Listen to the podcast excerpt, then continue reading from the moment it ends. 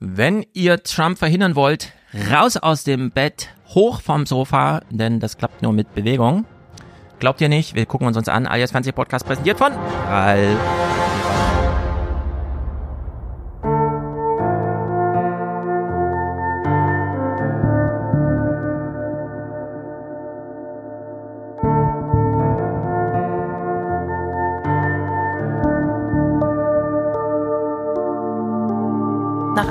Neuen Studie sind immer mehr Deutsche faul wie ein Mops. Ich sitze siebeneinhalb Stunden am Tag am Schreibtisch und programmiere. Ich habe einen sehr anstrengenden Job gehabt, in dem es nicht viel Zeit für Freizeit gab oder für Sport. Und das rächt sich irgendwann. Körperliche Inaktivität ist natürlich nicht gut, weil nur der Kopf wird beansprucht und der Körper liegt im Koma, so kann man es insgesamt beschreiben. Da ist der Fall Stormy Daniels. Um zu vertuschen, dass er dem früheren Pornostar ein stattliches Schweigegeld von 130.000 Dollar gezahlt hat, soll Trump Geschäftsunterlagen gefälscht haben. Weil er zudem kistenweise Geheimdokumente aus seiner Amtszeit gelagert hat in seinem Privatanwesen Mar-a-Lago, hat Trump aus Sicht des Sonderermittlers gleich gegen eine ganze Reihe von Gesetzen verstoßen. Dann wird dem Ex-Präsidenten Verschwörung gegen die Vereinigten Staaten vorgeworfen im Zusammenhang mit dem Sturm aufs Kapitol.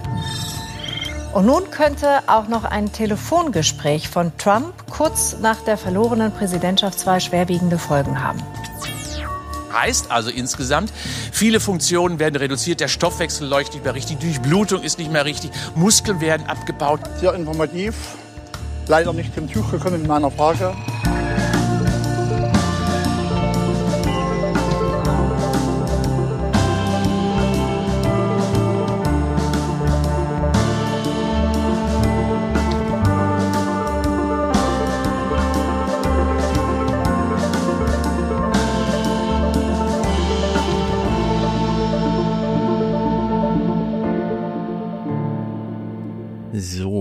Frage Nummer eins, wie verrückt sind denn alle? Franzis Francesco hat es erst einmal nicht von seiner Pizza vorher geschrieben.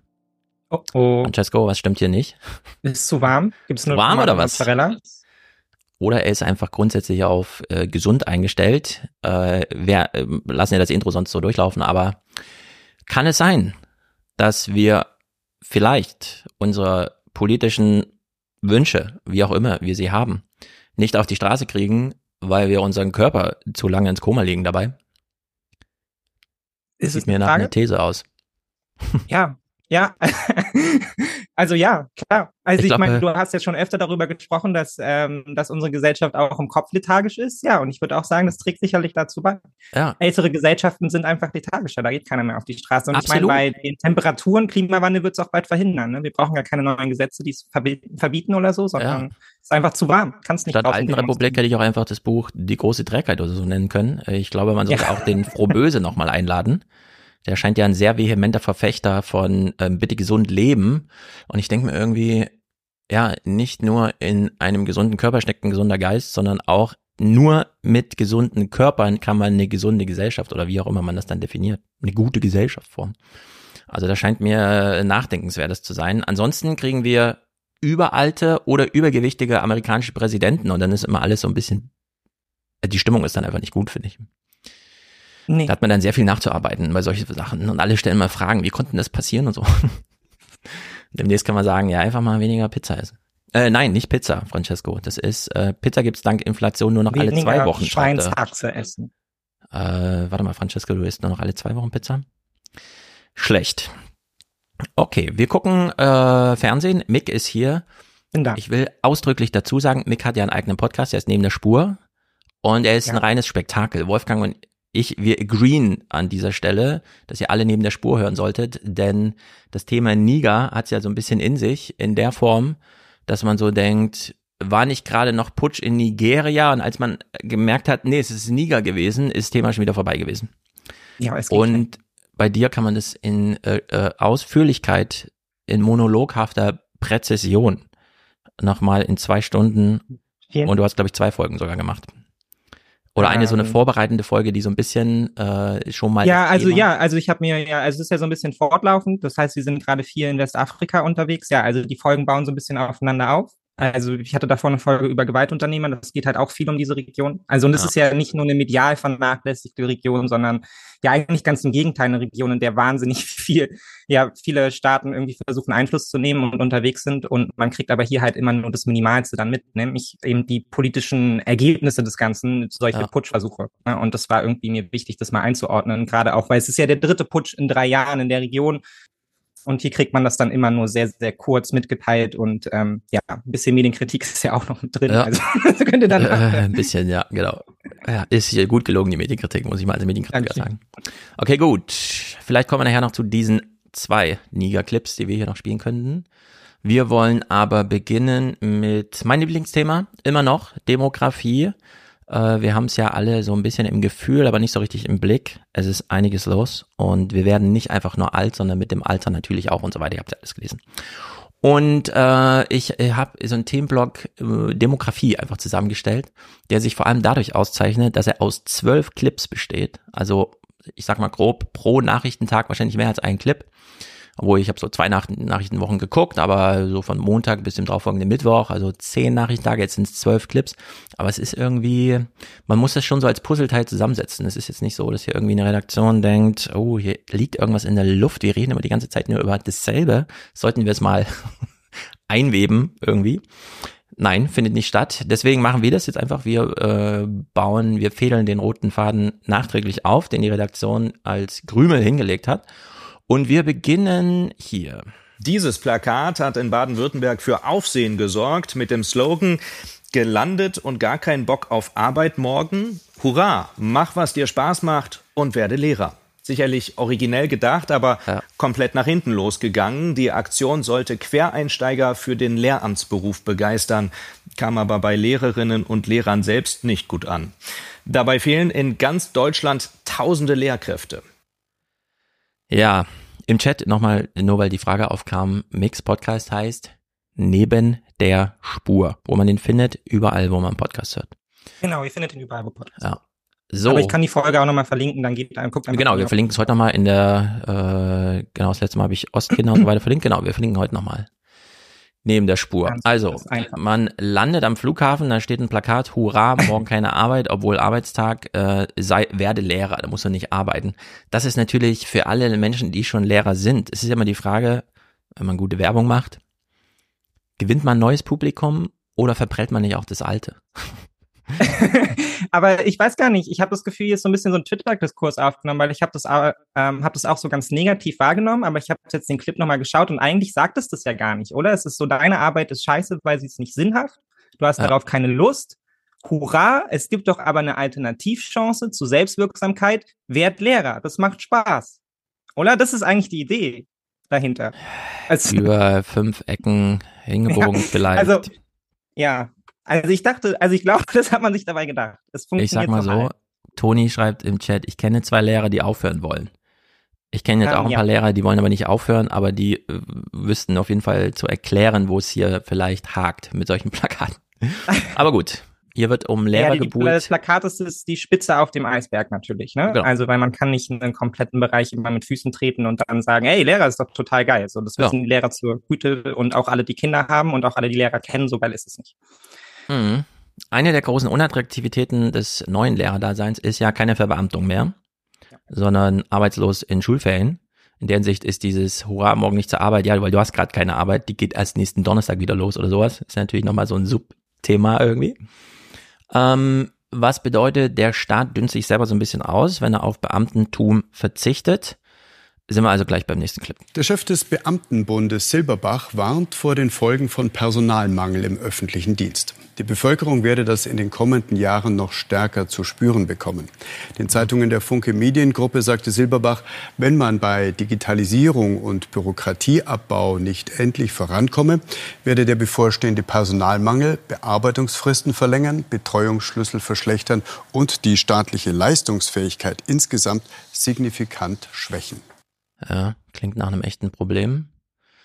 Ja, Nur wir werden nachher noch darüber sprechen, wie essentiell dieses Problem ist, ne? wenn der Staat halt eben immer weiter seine Kapazitäten abbaut. Man merkt es in den Umfragen dazu, ja, Menschen ziehen sich ins Private zurück, das Vertrauen in den Staat bricht zusammen, ja. Also man kann ja auch mal, wir reden viel davon, was, was Vertrauen in die Regierung anbelangt, ne? aber ich meine, das ist der Alltag, den wir ständig wahrnehmen, Mhm. ja. Ämter, die geschlossen sind, Freibäder, die nicht Ja. auf sind, all solche Sachen, ne? Das ist- fällt genau in diese Kategorie eigentlich, die viel dramatischer und essentieller ist, wenn man das Gefühl hat, man lebt eigentlich in einem Land, was zunehmend Staat abbaut und das ja schon seit 20 Jahren irgendwie. Genau, und wir haben Und jetzt jetzt hier vor allem mitgekriegt, äh, es war eine Kurzmeldung, Ja, aber dass schön. der Staat so äh, in sich zusammenbröckelt und wir sogar keinen Adressaten mehr für unsere Anliegen finden. Ist eine Kurzmeldung und zwar auch nur nicht, weil die Redaktion jetzt von sich aus die Idee hat, okay, wir greifen das mal auf, sondern es muss da halt eine Verlautbarung geben, die wir dann pflichtgemäß in eine Kurzmeldung, ich will nochmal darauf hinweisen, Kurzmeldung bedeutet, die Tagesthemen oder in dem Fall die Heute-Journal-Redaktion sitzt morgens um 10 oder so zusammen, sortiert die Themen des Tages und sagt dann, das macht der, das macht der, das macht der, das wird Bericht, das wird Moderation, da kommt eine Expertenstimme, da gibt es einen Kommentar oder wie auch immer. Wenn etwas als Kurzmeldung an dieser frühen Morgenstunde deklariert wird, bekommt es, kommt es auf den Tisch von einer Person, die dann einfach nur noch Ja. die Kurzform, äh, also ausformuliert und dann wird es abends verlesen. Also Kurzmeldung heißt nicht, wie wir immer denken, ist ja aufgegriffen und gesendet worden, kann man in der Mediathek unter Stichwortsuche und was weiß ich finden, sondern nee, wurde von der Redaktion relativ früh am Tage aussortiert als müssen wir machen, interessiert uns aber nicht. In Jo. der Hinsicht ist äh, jede Kurzmeldung auch so ein bisschen zu verstehen. Das sind wahrscheinlich auch alles Clips, die du hier gerade parallel geschnitten hast, ne, zu dem ganzen Flugchaos. Oder? Ja, Oder was komm, war da gerade? also wir kommen auf das Flugchaos vielleicht nur, wenn wir nachher noch Zeit haben zu sprechen. Äh, Baerbocks kleine Nicht-Rundreise, äh, aber auch nur wegen einer Pointe, das ist eigentlich überhaupt gar kein Thema wert. Äh, das sind natürlich alles Megathemen, die dann in Kurzmeldungen verpackt werden. Wir gehen es mal chronologisch weiter durch. Als nächstes ist es, glaube ich, nicht ganz nur eine Kurzmeldung, aber wir kommen auf diese Beamtenlage dann gleich wieder zurück. Es werden noch ein paar interessante Zahlen genannt, bei denen man sich spätestens dann fragt, warum war das jetzt an diesem Montag nur eine Kurzmeldung? Also es geht wirklich drunter und drüber. Chris ist 23, hatte früher ein paar Probleme mit der Motivation, wie er sagt. Er hat als Küchenmonteur und im Corona-Testzentrum gearbeitet. Nach der Pandemie stand er ohne Job da. Jetzt wird die Energiewende zu seinem Wendepunkt. Und jetzt quasi zweite Chance, nochmal durchzustarten, ne? Ja, sozusagen. Also es ist ein Riesensprung jetzt für die Zukunft. Jetzt können wir ihn einmal umdrehen. Arbeitslose werden zu Bauhelfern. Monatsverdienst für Ungelernte ohne klassische Ausbildung bis zu 2600 Euro brutto. Das nächste, was wir hier dran üben, ist Schlitzfräse für Kabel verlegen oder auch äh, eine Bohrung mit einer Diamantbohrung für Unterputzdosen. Ihre Aufgabe ist heute, diese Anlage einmal selbstständig aufzubauen. So wie sie hier schon einmal aufgebaut worden ist, würde ich Sie bitten, das auf der linken Seite einmal selbstständig zu machen. So, wir denken jetzt gerade mal ganz kurz drüber nach, was wir da gesehen haben, bevor ich meine Lesart dafür gebe. Wir haben ja schon, also jetzt äh, Lehrermangel kurz thematisiert und so weiter. Wir haben die vergangenen Jahre immer festgestellt, dass insbesondere amerikanisch große Unternehmen, die wirkliche Spezialisten brauchen, irgendwas programmieren oder wie auch immer, irgendwelche neue Hardware, alles Pionierarbeit, die bilden selber aus. Jetzt sind wir in Deutschland besonders stolz auf unser duales System, was bedeutet, die jungen Leute, die die Handwerksberufe ergreifen, denen wir also schon mal dankbar sein müssen, dass sie jetzt nicht zwingend, nur weil es die Oma wollte, irgendwas studieren, vielleicht auch, weil sie sich durchs Abi schon durchgequält haben. Es ist ja nun wirklich auch Stress in Deutschland, äh, wenn einfach jeder Zweite da Abi macht, aber nur jeder Vierte, und damit meine ich nicht kognitiv oder IQ-mäßig, sondern so grundsätzlich als Person dafür geeignet ist. Äh, man es wollen ja nicht alle am Schreibtisch arbeiten. Und äh, wir sind eigentlich mega stolz auf dieses duale System, immer, weil wir das auch so gut exportieren können. Wir haben dann irgendwelche Minister, die fahren nach Amerika, stellen das so vor und alle so, ah, das ist ja voll mega cool. Also die Unternehmen schicken die dann in diese Berufsschule und die Berufsschule macht das aber eigenständig, wird auch finanziert, unabhängig der Unternehmen, also es kostet die gar nichts und die kriegen trotzdem eine ordentliche Matheausbildung und so. Und jetzt stellen wir hier fest, die suchen so händeringend, dass sie einfach sagen, okay, wir brauchen einfach nur Leute, die für uns die Heizungsrohre verlegen. Die müssen erstens nicht verstehen, was sie da tun. Klimawandel, egal. Die brauchen noch keine grundlegende Ausbildung, weil wer sollen sie ihnen bieten? Wir können nicht warten, bis sie drei Jahre lang in der Berufsschule irgendwas gelernt haben, sondern wir machen das wirklich alles selbst. Aber wirklich nur dieser enge Fokus überhaupt. Also wir haben hier wieder so eine, so einen neuen Schritt aus der Not heraus. Von Distanz zum eigenen Produkt in diesem ganz marxistischen Sinne. Ja, dass jeder nur noch so in der Manufaktur seinen eigenen kleinen Handgriff macht und so, dass man sich irgendwann die Gewerke ins Haus holt und sagt, ich würde gern von der Gasheizung auf die Wärmepumpe umstellen. Und dann steht man daneben und hat irgendeine Frage an die und die so, nee, ich weiß nicht genau, soll ich mal meinen Meister anrufen? Vielleicht kann der das beantworten, aber er weiß, wie man sie einbaut. Ja. Das ist allerdings, das widerspricht jeder ähm, Idee von Innovation, die wir haben. Diese jungen Leute sind ja eigentlich dazu da, um zu lernen, okay, ich baue jetzt eine Wärmepumpe ein, aber nicht im Sinne von, ich lerne um, weil ich habe 30 Jahre lang eine Gasheizung eingebaut, sondern Ja. nee, ich, ich gehe gleich mit der Wärmepumpe rein, kenne aber die Grundlagen, kenne auch das Problem und habe dann so Ideen. Und Ja. das wird hier überhaupt nicht mehr geweckt. Das ist einfach nur noch äh, so Notnagel. Und das ist wirklich erstaunlich, finde ich, dass wir das so, dass wir es so durch, dass man es hier so halb raushört irgendwie. Ja, dass Ja, man wie wir das, so wie wir händeringend das System einfach nur das Personal. abbauen, ja. ja. Also Aber weil es ja auch einfach, weil es ja auch einfach zu lange dauert. Ne? Also Ja, genau. und weil man ja hier auch, ich meine, wenn er davon spricht, dass er Motivationsprobleme hat, das ist ja eins von den Problemen, die ganz viel hinzukommen, ist ja dann auch, Berufsschule ist halt einfach auch eine, eine hohe Belastung, gerade für Ja. SchülerInnen, die keine positiven Erfahrungen gemacht haben mit Schule ganz generell. Ne? Dann sitzt man da wieder Matheunterricht, das im Betrieb Ja. macht einem irgendwie Spaß, ja, da kann man angewandt arbeiten und hier ähm, und in der Berufsschule hat man dann aber das Problem, da muss man halt Arbeiten schreiben und solche Sachen. Ja, ich kenne das auch aus der Berufsschule von meinem Papa, da gibt es viele Leute, die sind sehr, sehr gut in ihrem Job, aber in der Berufsschule halt, da hapert halt, ne? Das, die, Ja. die Verbindung ist nicht unbedingt klar. Und eigentlich, was ich ganz interessant finde, ist daran, ich finde es krass, dass man das jetzt hier so überträgt in dieses Handwerk, aber letztendlich bei, beim Studium überhaupt nicht über solche Anpassungen Mhm. nachdenkt. Ne? Also wir stehen so verzweifelt vor diesem Lehrermangel. Aber Ja. letztendlich, dass wir, dass wir eine, ähm, dass wir eine Ausbildung haben, über die sich ja auch viele Lehramtsanwärter beschweren, ja, die an der Uni halt eben auf Wissenschaftlichkeit getrimmt werden. Ja, dann gibt's so ein bisschen Pädagogikseminare irgendwie hinten drauf und dann Ja. wird man so nach vier Jahren wird man so ausgeschmissen. Auf einmal ist man Referendar, ja, man hat noch nie was mit Kindern zu tun gehabt und muss Ja, genau. dann entscheiden, ob man jetzt tatsächlich darauf Bock hat, ja. Und da hat man aber schon Jahre investiert und stellt dann vielleicht fest, so, oh Gott, das, ich komme mir damit gar nicht zurecht, ja. Also warum man das dann nicht an der Stelle irgendwie anpasst, wo man vielleicht tatsächlich mal sagen kann, okay, hier gibt's irgendwie ja, Theoriewege, die kann man vielleicht ein bisschen verkürzen bis hin zum Lehrer und so. Ne? Mhm. Das kann man sich vielleicht auch später aufschaffen. Dass man es jetzt hier macht, verstehe ich ehrlicherweise auch nur so halb. Ja, warum soll der junge Mann nicht in der Lage sein, irgendwie auch ein bisschen komplexere Arbeit zu machen? Aber gut. Ja. ja, also hier wird so ein bisschen äh, runtergedimmt aufs äh, Geringste. Wie geht's an den Unis zu? Es ist, es wird einfach immer erschreckender. Der Weg zum BAföG war für Melissa Lopez ein sehr weiter. Vom aufwendigen schriftlichen Antrag bis zur ersten Zahlung vergingen etwa sechs Monate. Nun bekommt die Germanistikstudentin aus Frankfurt regelmäßig ihr Geld, doch was da kommt, reicht kaum, um Miete, Nebenkosten, Einkaufen, das Studentenleben zu finanzieren. Ich krieg ungefähr 780 Euro BAföG und ähm, ja, ich meine, ein Teil geht halt an Miete weg und dann gibt's halt so fixe Ausgaben wie Einkaufen pro Woche. Ich habe das dann immer auf so kleine Blöcke runtergerechnet pro Woche eben. Ja, und ansonsten so Sachen wie jetzt Klamotten kaufen und sowas, das fällt die meiste Zeit weg. Also wenn du 740 Euro oder was kriegst und in Frankfurt Miete bezahlst und dann geht ein Teil davon für die Miete weg, heißt das, du wohnst mit drei Leuten auf 55 Quadratmeter. Ja. In entsprechend großen Zimmern und überhaupt. Und das WLAN teilst du dir mit den Nachbarn. Das sind, Hey, In Berlin, in Berlin steigen die Preise für WG-Zimmer im Schnitt, glaube ich, im Jahr um 20 Prozent gerade. Ja. Ja. man kann sich ja vorstellen, ja, wir wie lange das dann noch reicht. grundsätzlich, genau, bei den, ich habe es im Buch mal für Frankfurt aufgedröselt, in konkreten Preisen, also wie das so äh, für die 30 Quadratmeter von 500 auf 730 auf 850 auf 1000 Euro gesprungen ist.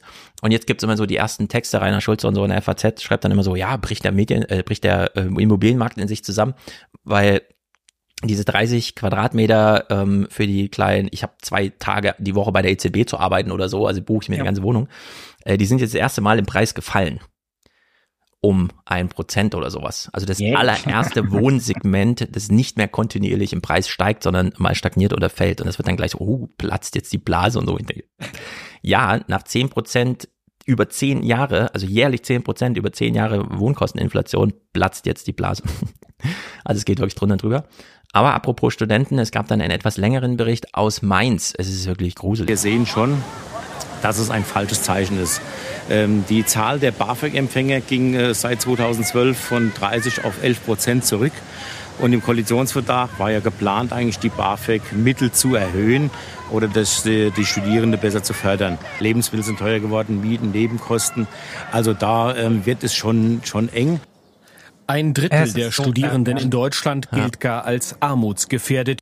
Ein Drittel armutsgefährdet. Studienabbrüche drohen mit Folgen für die Gesellschaft. Das finde ich sehr gut. Also ähm, ja, Studienabbrüche drohen, es folgen äh, äh, es folgen Folgen für die Gesellschaft.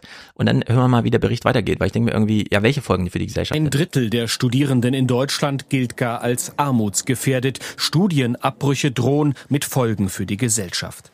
Eine große BAföG-Reform, ein neuer Ansatz für die Zukunft wird gefordert. Gab es nicht erst eine BAföG-Reform? Wir haben noch von den Jungen in der SPD, äh, allen voran Wiebke Esker, und diese opfern sich ja wirklich auf. Ja, wir haben doch eine BAföG-Reform bekommen aber kontinuierlich gehen die Zahl der Bewilligungen runter, während die Antragszahlen hochgehen. Also Folgen für die Gesellschaft. Wenn wir jetzt in 13 Jahren 18 Millionen neue Rentner haben, aber nur 11 Millionen, überhaupt nur 11 Millionen junge Menschen. Und davon lassen wir aber noch 30 Prozent einmal durch die Armuts, und ich meine, Armutsgefährdung heißt immer, äh, es ist nicht von Armut bedroht, sondern äh, betroffen. Äh, lassen wir da, also schleusen wir einmal durch die Armut. Was glauben wir denn, was dann rauskommt nach dem Studium? Also ist doch äh, eins plus eins ist doch wirklich zwei an der Stelle, ja. Das ist Ja. doch wirklich erstaunlich. Aber ich meine, genauso verhält es sich ja hier mit diesen Forderungen, die ja auch dann immer so vage an so Berichte rangehangen werden. Ne? Es braucht den großen Neuanfang, es braucht die große Reform. So, nee, Leute, es braucht einfach mehr Geld. Also, ja, also man könnte den BAföG-Ansatz BAföG einfach erhöhen. Also dann hätte man das Problem an der Stelle so nicht in der Form. Also es muss doch mit irgendwas mitwachsen. Also es kann doch nicht sein, dass wir, ich meine, Mindestlohn sind so ähnliche, ähnliche Themen. Ne? Es kann doch nicht sein, dass wir bei 10% Inflation steigen, bei den steigenden Mietpreisen 3,8% dann irgendwie immer sieben ja. Jahre brauchen oder so, bis wir dann wieder um 2,50 Euro erhöhen. Also das ist einfach zu langsam, da kommen Ja. wir nicht hinterher. Und Das ich meine, das ist ja, absurd. das ist ja unsere Innovationskraft, ja, die wir da durch die Armut laufen lassen, ja, die Mhm. sich zum Teil hoch verschuldet und so. Und es hat ja auch nichts mit, nichts mit Faulheit oder sonst irgendwas zu tun, ja. Man muss ja auch sagen, BAföG ist ja auch ein, ein sehr stringentes und brutales System, ja. Also es ist nicht leicht, in der Regelstudienzeit sein Studium zu schaffen, gerade wenn man parallel dazu noch arbeiten muss, was man im Regelfall auch machen muss, wenn Ja. man ja einen, einen Höchstsatz BAföG noch bekommt, so, dann ist man easy bei 60 Stunden die Woche,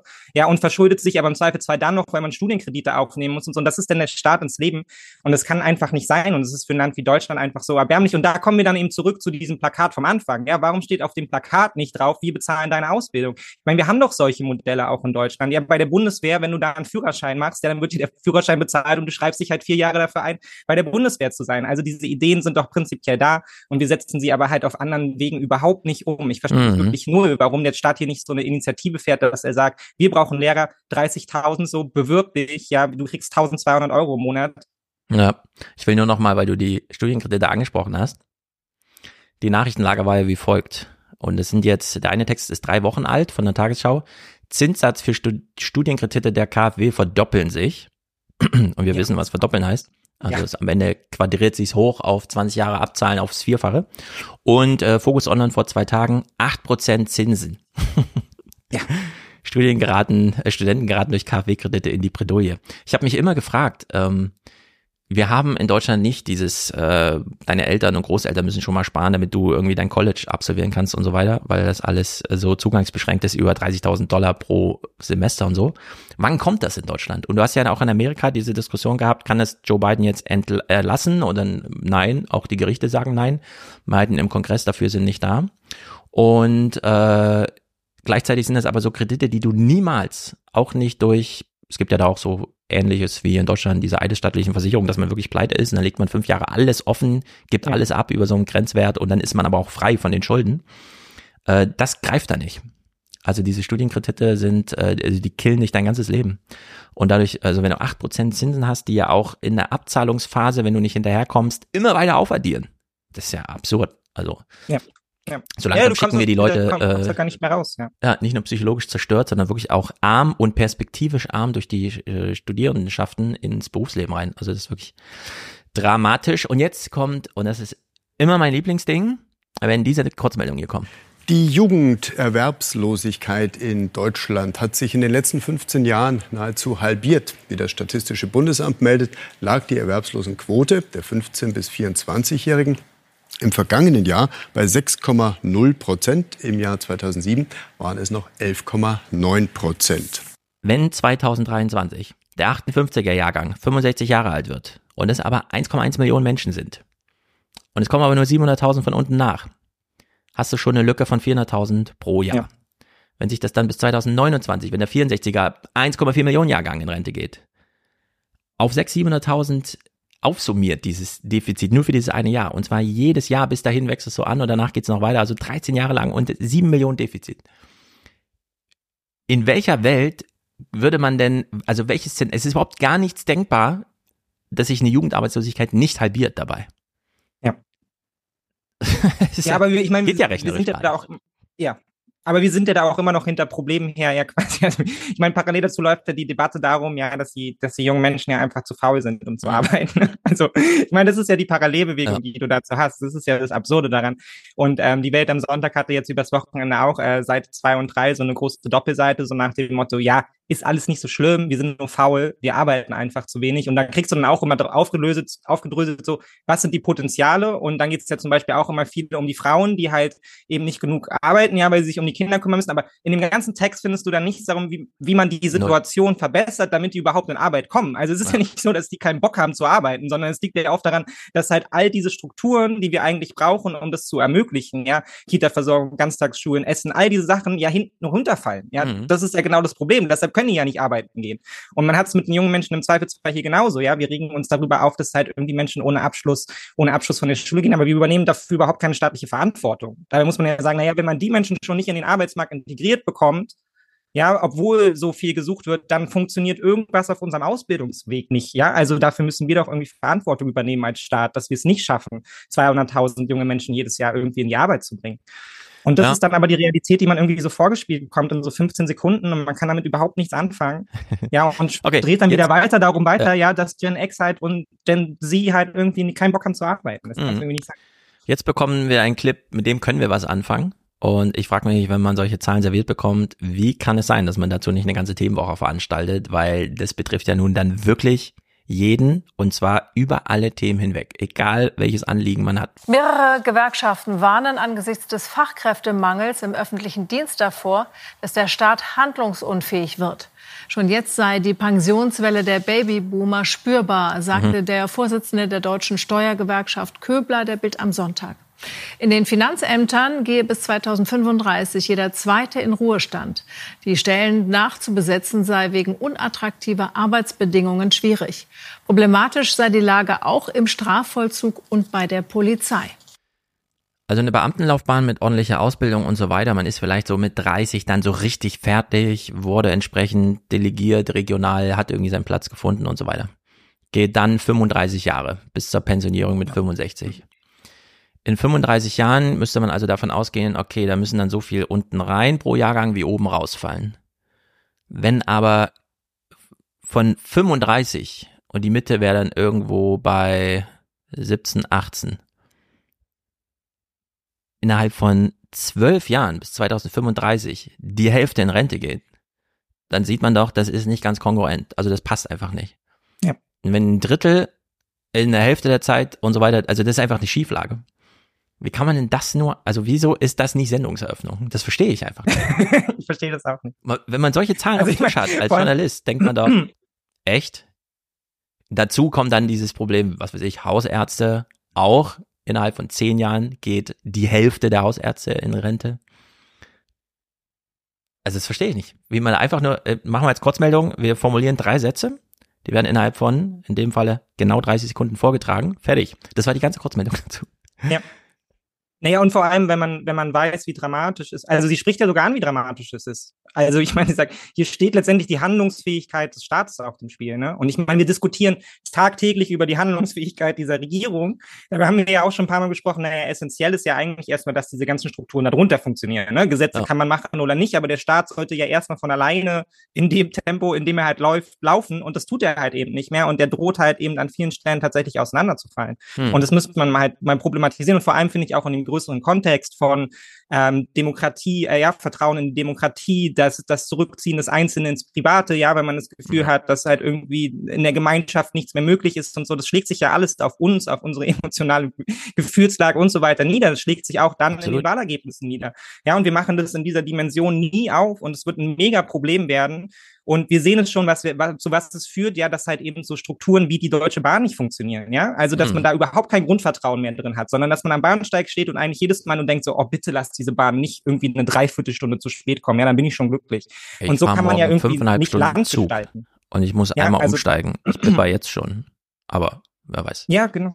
Und ich meine, wir stehen, und es ist ja parallel dazu, dass wir eine der größten Transformationen überhaupt ja eigentlich auf den Weg bringen müssen. Ja, irgendwie so eine neue industrielle Revolution in Form von Green Tech, ja, Green Growth und all solchen Sachen. Und wir stehen eigentlich an einem Punkt, wo man sagen muss, okay, wir können das Ding hier Hm. dicht machen. Ja, also das, Ja. ist, das ist die Hoffnung, das ist der Hoffnungsschimmer, den wir irgendwie haben. Und wir schaffen es nicht mal, die Grundstabilität zu garantieren, Mhm. um dahin zu kommen. Wir hören mal diesen Clip. Äh, da gibt's noch so eine Sonderdramatik, die mal wieder, ja, die man einfach immer noch mal anfügen kann dann. Und da wir gerade eben auch über den Fachkräftemangel sprachen, dazu passt jetzt deine erste Meldung, Heinz. Ja, erneut haben mehrere Gewerkschaften vor massivem Personalmangel im öffentlichen Dienst gewarnt, etwa in Finanzämtern. Die Pensionierungswelle der Babyboomer-Generation sei schon jetzt spürbar und werde sich verschärfen, sagte der Vorsitzende der Steuergewerkschaft Köbler der Bild am Sonntag. Ein Problem seien unattraktive Arbeitsbedingungen in maroden Ämtern bei mäßiger Bezahlung. So, heute Journal macht also am 13. genau das gleiche Thema. In einer Kurzmeldung, immerhin in der ersten Kurzmeldung, wie die, die Tagesthemen. Jetzt denkt man so, okay, Finanzamt klingt sowieso schon nicht sehr attraktiv, weil Mathe, viele Zahlen und sehr viel Verantwortung und so weiter und so fort. Und dann hört man noch, okay, ist alles nicht digitalisiert, man schlägt sich dann auch mit als Neuling nur mit 55-Jährigen rum und so weiter, also ist alles dramatisch. Dennoch galt bisher bei Frauen, also so Shell Jugendstudie, zuletzt habe ich es 2014 gelesen, danach gab es ja keine mehr, aber ich nehme an, das gilt so lange, wie es halt galt. Frauen suchten einen sicheren Arbeitsplatz und gaben an, wo? Beim Staat. Die Verab Verbeamtung war für Frauen immer Top-Thema. Männer wollten immer in die Autoindustrie. Jetzt muss man sich mal vorstellen, dass diese junge Generation seit 2015 diesen Dieselskandal um die Ohren bekommt und jetzt immer dieses Gejammer, äh, wir schaffen es nicht, die E-Mobilität, die Chinesen und so weiter. Also Automobilindustrie ist schon mal raus als attraktivster Arbeitgeber. Und der Staat auch. Also wir haben auch so eine ganz grundsätzliche große Orientierungslosigkeit, dass wir einfach bisher sagen konnten, okay, ein Drittel will einfach zum Staat oder der Autoindustrie, da gehen ja eh genug in Rente, also rutscht das da einfach nach. Und darauf hat sich ja der Staat auch ganz lange verlassen. Nur jetzt sind ja natürlich alle privaten Branchen irgendwie auf Nachwuchssuche, was bedeutet, dieser automatische Rekrutierungsmechanismus, ja, wir als Staat sind, bieten halt Sicherheit und so weiter. Ja, Sicherheit werden sehr viele demnächst bieten. Äh, ja, angefangen von, ach ja, du brauchst noch einen Kindergartenplatz, okay, dann kriegst du zum Gehalt noch einen Kindergartenplatz. Wir kümmern uns mit, so wie in Amerika dieses, äh, ja, natürlich kriegst du bei uns eine Krankenversicherung und so weiter. Also es wird so alles so ein bisschen inkorporiert, weil es das Arbeiten attraktiver macht und die Vier-Tage-Woche, da wird die Politik noch so lange regeln können, die Unternehmen werden irgendwann angefangen, das in mehr ein Angebot zu haben. Eine Vier-Tage-Woche. Freitags ist frei. So, oder zumindest mindestens Homeoffice und das auch nur den halben Tag und auch nur, wenn es nicht und so weiter und so fort. Und dass wir jetzt gerade, wo der Staat diesen Nachwuchs braucht, also wir haben das immer alles so doppelt. Menschen werden Rentner und fallen nicht nur als Rentner plötzlich in der Kasse auf, sondern fallen auch als Einzahler raus. Also man muss sie immer doppelt verrechnen. Und wir haben jetzt gerade den Megabedarf staatlichen Nachwuchs, während es so unattraktiv ist wie nie. Genau dadurch. Ja, ja, genau. Also ja, diese Probleme sind immer krass. alle so doppelt zu verstehen. Ja, das ist dieser Teufelskreis ist. Ja, genau, dass wir letztendlich jetzt auch die Packung bekommen für die, für die Probleme, die wir halt in der Vergangenheit nicht angegangen sind. Ne? Also, weil du kannst halt ein Bürgeramt kannst du halt nicht innerhalb von einem halben Jahr, auch gerade bei Kraft, Fachkräftemangel beim Bau und so weiter und so fort. Ne? Also es ist überall kannst du halt nicht umbauen und hübsch gestalten und so weiter und so fort. Und beim Lehramt hast du es ja genauso. Ja, man kommt irgendwie als junger Lehrer in, einen, ähm, in eine Umgebung, ja, ins Lehrerzimmer, wo es dann schon heißt, ja, also wir haben einen Auslastungsschlüssel, wir sind gerade bei so 80 Prozent, also musst du gleich mal Vertretungsstunde machen und so weiter und so fort. Ja. Die Hälfte ist auch schon wieder krank, weil überlastet und so. Und das ist dann die Realität, auf die du dich einstellst, ist die Realität, die du an andere weitergibst, ja. Und am Ende hat gar keiner mehr Bock, weil sie alle schon wissen, wie die Bedingungen vor Ort sind, ja. Wer genau. schon mal einem Amt war, weiß, dass der, der Teppich liegt da schon eine Weile, ja. Also, und es ist einfach kein attraktives Arbeitsumfeld. Und es, und dann kommt eben das, was du sagst, hinzu, ja, dass eben es fallen mehr Menschen weg und deshalb ist die Belastung größer und weniger Menschen haben Lust, überhaupt in diesen Beruf hineinzukommen. Und das umzudrehen wird einfach so eine kom- hochkomplexe Aufgabe jetzt, weil wir einfach 20 Jahre lang verpennt haben, dass diese Entwicklung kommt, obwohl alle Bescheid wissen sollten. Und jetzt haben wir den Salat. Ja. Ja, wenn du Lehramtsstudent bist, sagen die dir, dein Referendat wird um so und so viel nach vorne gezogen, wie du bereit bist, das Zeitkonto auf der anderen Seite mit schon mal Lücken füllen, dich im Pool bereitstellen bei der Schule auf Zuruf zu arbeiten. Nur du gehst dann sowieso schon, ich meine, das ist sowieso schon Stress. Plötzlich vor Schülern aufzutreten. Dann kriegst du vielleicht noch so eine erste oder zweite Klasse. Da brauchst du ja keinen, also grundsätzlich reichen da ja die Pädagogen und so weiter, also reichen im Sinne von, äh, dass du das Lehramtsstudium nicht abgeschlossen haben musst, um dann schon Klassenleiterverantwortung für Erst- und Zweitklässler zu übernehmen, wo ich mir denke, dann noch lieber für Dritt- und Viertklässler, da sind die Kinder schon ein bisschen größer und also es passt sowieso alles nicht zusammen. Und dann äh, hat, ja, bist du in der Schule und erlebst dort schon, was dir im Studium noch, eigentlich noch verheimlicht wird, nämlich dass es drunter und drüber geht. Ja. Äh, das ist wie als diese Pflegefrau, ich weiß noch, wie ich das als letztes Zitat in der Alten Republik reingeschrieben habe, wie diese Pflegefrau meinte, der, die Idee von Steinmeier, wir machen wieder dieses Pflicht, ja, finden wir gar nicht so gut, denn dann kämen junge Menschen bei uns in die Pflege rein, die das eigentlich gar nicht wollen, sondern die aus Verlegenheit, na, ich habe mich nicht um meinen Platz gekümmert, also nehme ich das, Ja. was noch ich kriegen kann und das ist dann in der Pflege. Nur die finden es dann scheiße in der Pflege, wir können sie nicht ordentlich anleiten und dann ihr Kicker und die sagt dann auch noch ihren Freundinnen Bescheid, dass es in der Pflege scheiße Ja, das ist und auch dann aber gar keinen mehr. Ja. Also da muss man immer um die Ecke denken, deswegen, also es ist alles äh, Ja. wahnsinnig kom- kompliziert. Mm, Eingewoben in so eine Berichterstattung zum Thema schwächelnde Industrie, darauf kommen wir ja eh gleich noch zu sprechen. Träge Verfahren, komplizierte Vorschriften und insgesamt zu viel davon. Die Bürokratie beklagen Unternehmer in wohl allen Branchen der Wirtschaft. Wie auch den Mangel an Fachkräften. Allein in den technisch-naturwissenschaftlichen Berufen mehr als 300.000 unbesetzte Stellen im April. Doch selbst wenn deutsche Unternehmen Angestellte finden, beklagen sie übermäßige finanzielle Belastungen. Steuern, Energiekosten. Ja, einfach mal so nebenbei noch gesagt, dass es ja auch noch Fachkräftemangel gibt, wo ich mir denke, nee, das muss immer ausgeklammert Ja. werden. Wenn man es nennt, ist es das erste Thema. Energiekosten in der deutschen Industrie zwei, drei Prozent vielleicht. Es gibt so wenige, keine Ahnung, Stahlwerk in Essen, das dann mal so auf fünf, sechs, sieben Prozent kommt, wo es auch einen echten Unterschied macht. Aber diese dreiprozentige, ja, das fertige Produkt im Laden äh, könnte vielleicht ein Prozent teurer sein durch Energiekosten im Vergleich zu, ja, wenn wir die Stelle nicht besetzt kriegen, äh, haben wir das Produkt erst gar nicht. Also da verrechnen Ja, wir jede offene Stelle mit 100.000 Euro im Jahr einfach an Produktivitätsverlust. Und es Das ist, eine, ich meine, das ist ein essentieller Punkt, wenn es um Standortsicherheit Ja. geht, ne? dass du weißt, dass du das Personal da hast, um dann eben auch zu wachsen und solche Sachen. Ja. Ich finde es tatsächlich auch krass, dass Infineon sich dazu entschieden hat, ja, nach, nach, in die Nähe von Dresden zu ziehen, ja, um das Chips zu bauen. So, Ja, die wissen, dass sie Also, dieses Personal, das sie brauchen, notfalls weltweit rekrutieren können und das ja, auch wirklich bereit ist Ja. Mal umzusiedeln. schauen, wie gut es denen dann da vor Ort gefällt. Ja, Naja, wenn du aber wie bei Intel eine 30 Milliarden Investition hast und es sind aber nur 2000 Arbeitsplätze, wird ja jeder Arbeitsplatz mit Millionen verrechnet. naja, Intel ist es genau. Also dann zahlst du einfach äh, entsprechend bisschen mehr Gehalt. und das ist dann fast wie Taylor Swifts LKW-Fahren. Da kannst du einfach mal 100.000 Dollar mehr im Jahr verdienen als für gewöhnlicher. Also in der Hinsicht, es geht drunter und drüber. Begrüßungsgeld. Äh, Genau. Es führt natürlich alles in Turbulenzen. Der Beamtenbund hat mal noch ein bisschen weiter gefragt, um die Politik entsprechend unter Druck zu setzen. Das allerdings machen sie immer äh, ganz amüsant, finde ich. Immer mehr Menschen in Deutschland zweifeln offenbar daran, dass der Staat seine Aufgaben erfüllen kann. Mhm. Das legt die aktuelle Bürgerbefragung Und da will ich nur mal darauf hinweisen. Es ist der 20. August 2023. Und jetzt haben wir schon solche Zahlen. Wie soll das die nächsten zehn Jahre werden? des Beamtenbundes nahe.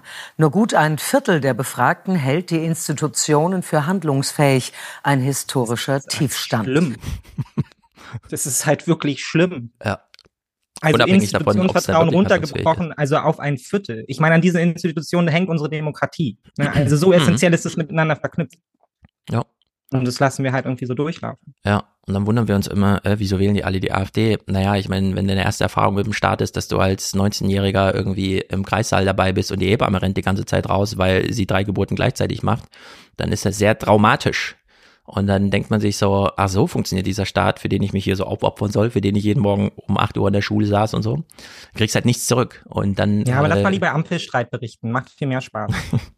Auf den kommen wir gleich noch. Ja, ja, genau. Wir machen den Spaß natürlich mit.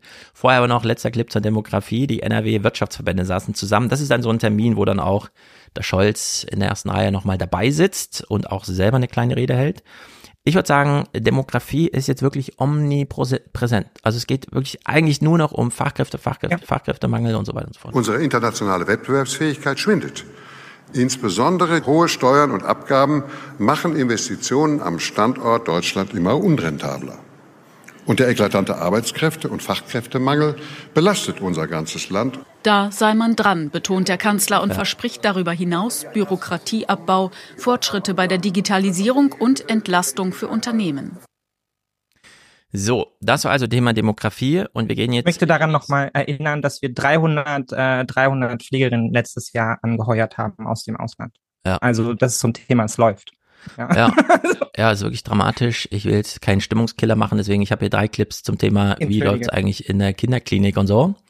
Können wir vielleicht später, ist auf jeden Fall Thema nochmal entsprechend im Buch, ne, wenn es dann im nächsten um Familie geht. Ja, das und, macht einen wirklich nur betroffen. Also diese Clips machen einen wirklich nur betroffen. Genau. Und diese Woche jetzt ist wirklich wahnsinnig interessant, um, so wie ich es eigentlich auch vorhabe, beide großen Themen zu verknüpfen. Demografie auf der einen Seite, alles rattert äh, außer Rand und Band. Und gleichzeitig hat die Politik allergrößte Schwierigkeiten, Familien mitzugestalten. Ja.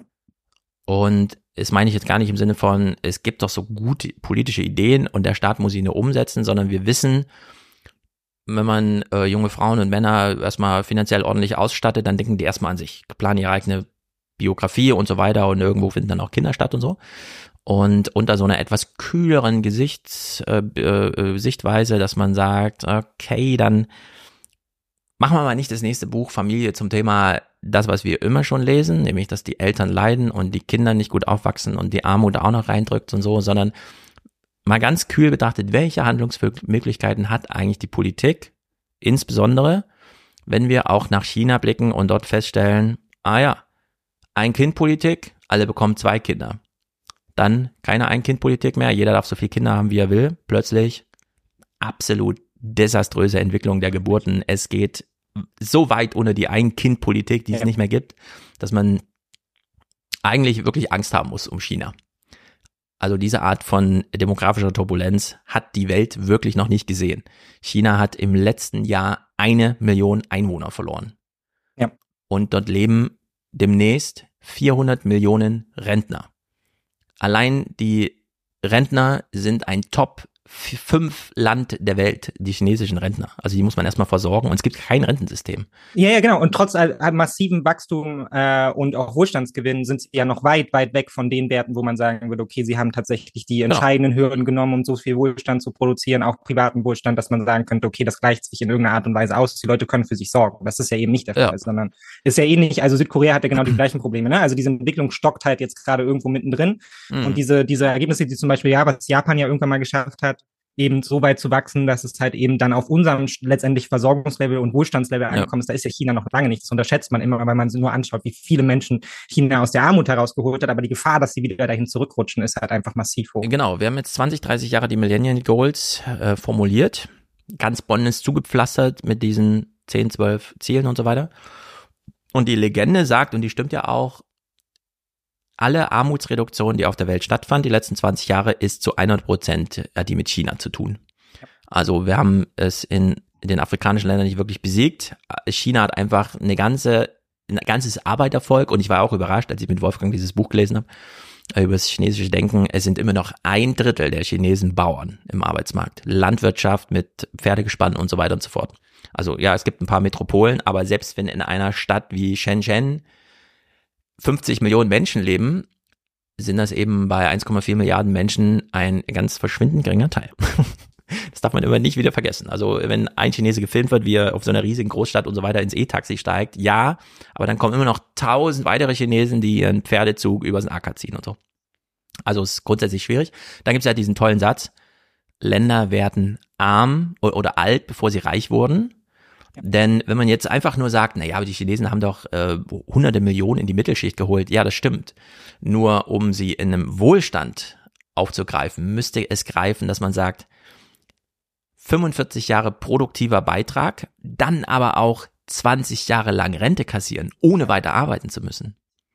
Und da sind sie einfach nicht. Sie schaffen nee, zwar die Leute mit einem Gehalt, das sie einfach monatlich bekommen, durch das Leben zu bringen. Und zwar auch gut, die machen Urlaub und so weiter. Mittlerweile sind ja die Chinesen überall zu sehen auf der Welt. Aber das äh, Rentenproblem, also das auf die Erwerbsarbeit nochmal 20 Jahre lang oder vielleicht 15 bei gegenwärtiger Lebenserwartung dort, äh, das ist einfach gar nicht garantiert. Und 400 Millionen Menschen, die im Rentenalter sind, wir denken immer Südkorea, superreiches Land, größte Erbschaftszahlung ever, weil Samsung einfach so ein gigantisches Unternehmen ist. Aber 51 Prozent der Südkoreaner leben in bitterer Armut. Ich habe es Ja, schon häufiger gesagt, teilt die Wohnung, äh, Wohnung wird dir vom Staat zugeteilt, weil es gar keine marktwirtschaftlichen Prinzipien gibt. Also es ist einfach, weil es ist wahnsinnig kompliziert. So, und wir haben jetzt in Deutschland dieses Sonderproblem, das wir eben bekommen. Wir haben ein riesiges demografisches Problem. Grundsätzlich, und jetzt haben wir durch Corona, die Lieferkette, der Angriffskrieg von Putin und so weiter, so eine Lage 2023, dass der IWF uns zum zweiten Mal eine Rezension bescheinigt. Die Mhm. Rezession heißt es, ohne N. Ich sag's immer falsch. Also ja, eine, nicht Rezension, ja. wir, wir schrumpfen. Wir machen quasi eine Rezension dafür. Genau. Und ja, wir machen die Rezension, Rezension der Rezession. Ja, genau. So, und jetzt haben wir eine aktive Bundesregierung, die gerne diesen Abschwung so ein bisschen aufhalten möchte. Von dem ich denke, nee, wir könnten jetzt ihn mal anfangen, ihn bewusst zu gestalten, denn Nachwuchsmangel ist nun mal Nachwuchsmangel. Äh, große Volkswirtschaft mit kleiner Bevölkerung oder schrumpfender Bevölkerung geht nicht. Also es einfach geht nicht. Und dieses kleine aktuelle politische Schauspiel gucken wir uns hier mal an. Ähm, es beginnt mit einem Börsenbericht, in dem einfach mal so ein bisschen die Branchen im Minus schon mal durchgerattert werden. Im Juni haben deutsche Industrieunternehmen schon zum zweiten Mal in Folge weniger produziert. Besonders gravierend ist der Rückgang in der Autoindustrie. Dort ist die Produktion mit 3,5 Prozent am stärksten zurückgegangen. Aber auch im Maschinenbau ein Rückgang um 1,3 Prozent und im Baugewerbe um 2,8 Prozent. Eine Ausnahme macht die pharmazeutische Industrie mit einem Anstieg von 7,9 Prozent. So, pharmazeutische Industrie 7,9 Prozent. Ist das immer noch der eine BioNTech-Impfstoff aus Mainz? Comirnaty? Oder haben wir noch irgendwas anderes? Also klar, es gibt natürlich, also ich meine, pharmazeutische Industrie bedeutet auch, alte viel. Menschen brauchen, gehen halt mehr zur Apotheke und kaufen dort Zeug. Also es ist einfach grundsätzlich, viel. also das ist klar, dass das dann irgendwie wächst. Baugewerbe runter, klar, Zinswende, Maschinenbau, das ist Nachwuchsmangel, Autoindustrie ist diese unglaubliche Unattraktivität, dass man nicht genau weiß, wenn ich jetzt in der Berufsschule nochmal die Antriebskurbel äh, kennenlerne, aber dann äh, schon immer nur höre in den Nachrichten des äh, Byte oder wie sie heißen, Build Your Own Device oder wie auch immer, also dieses Ja.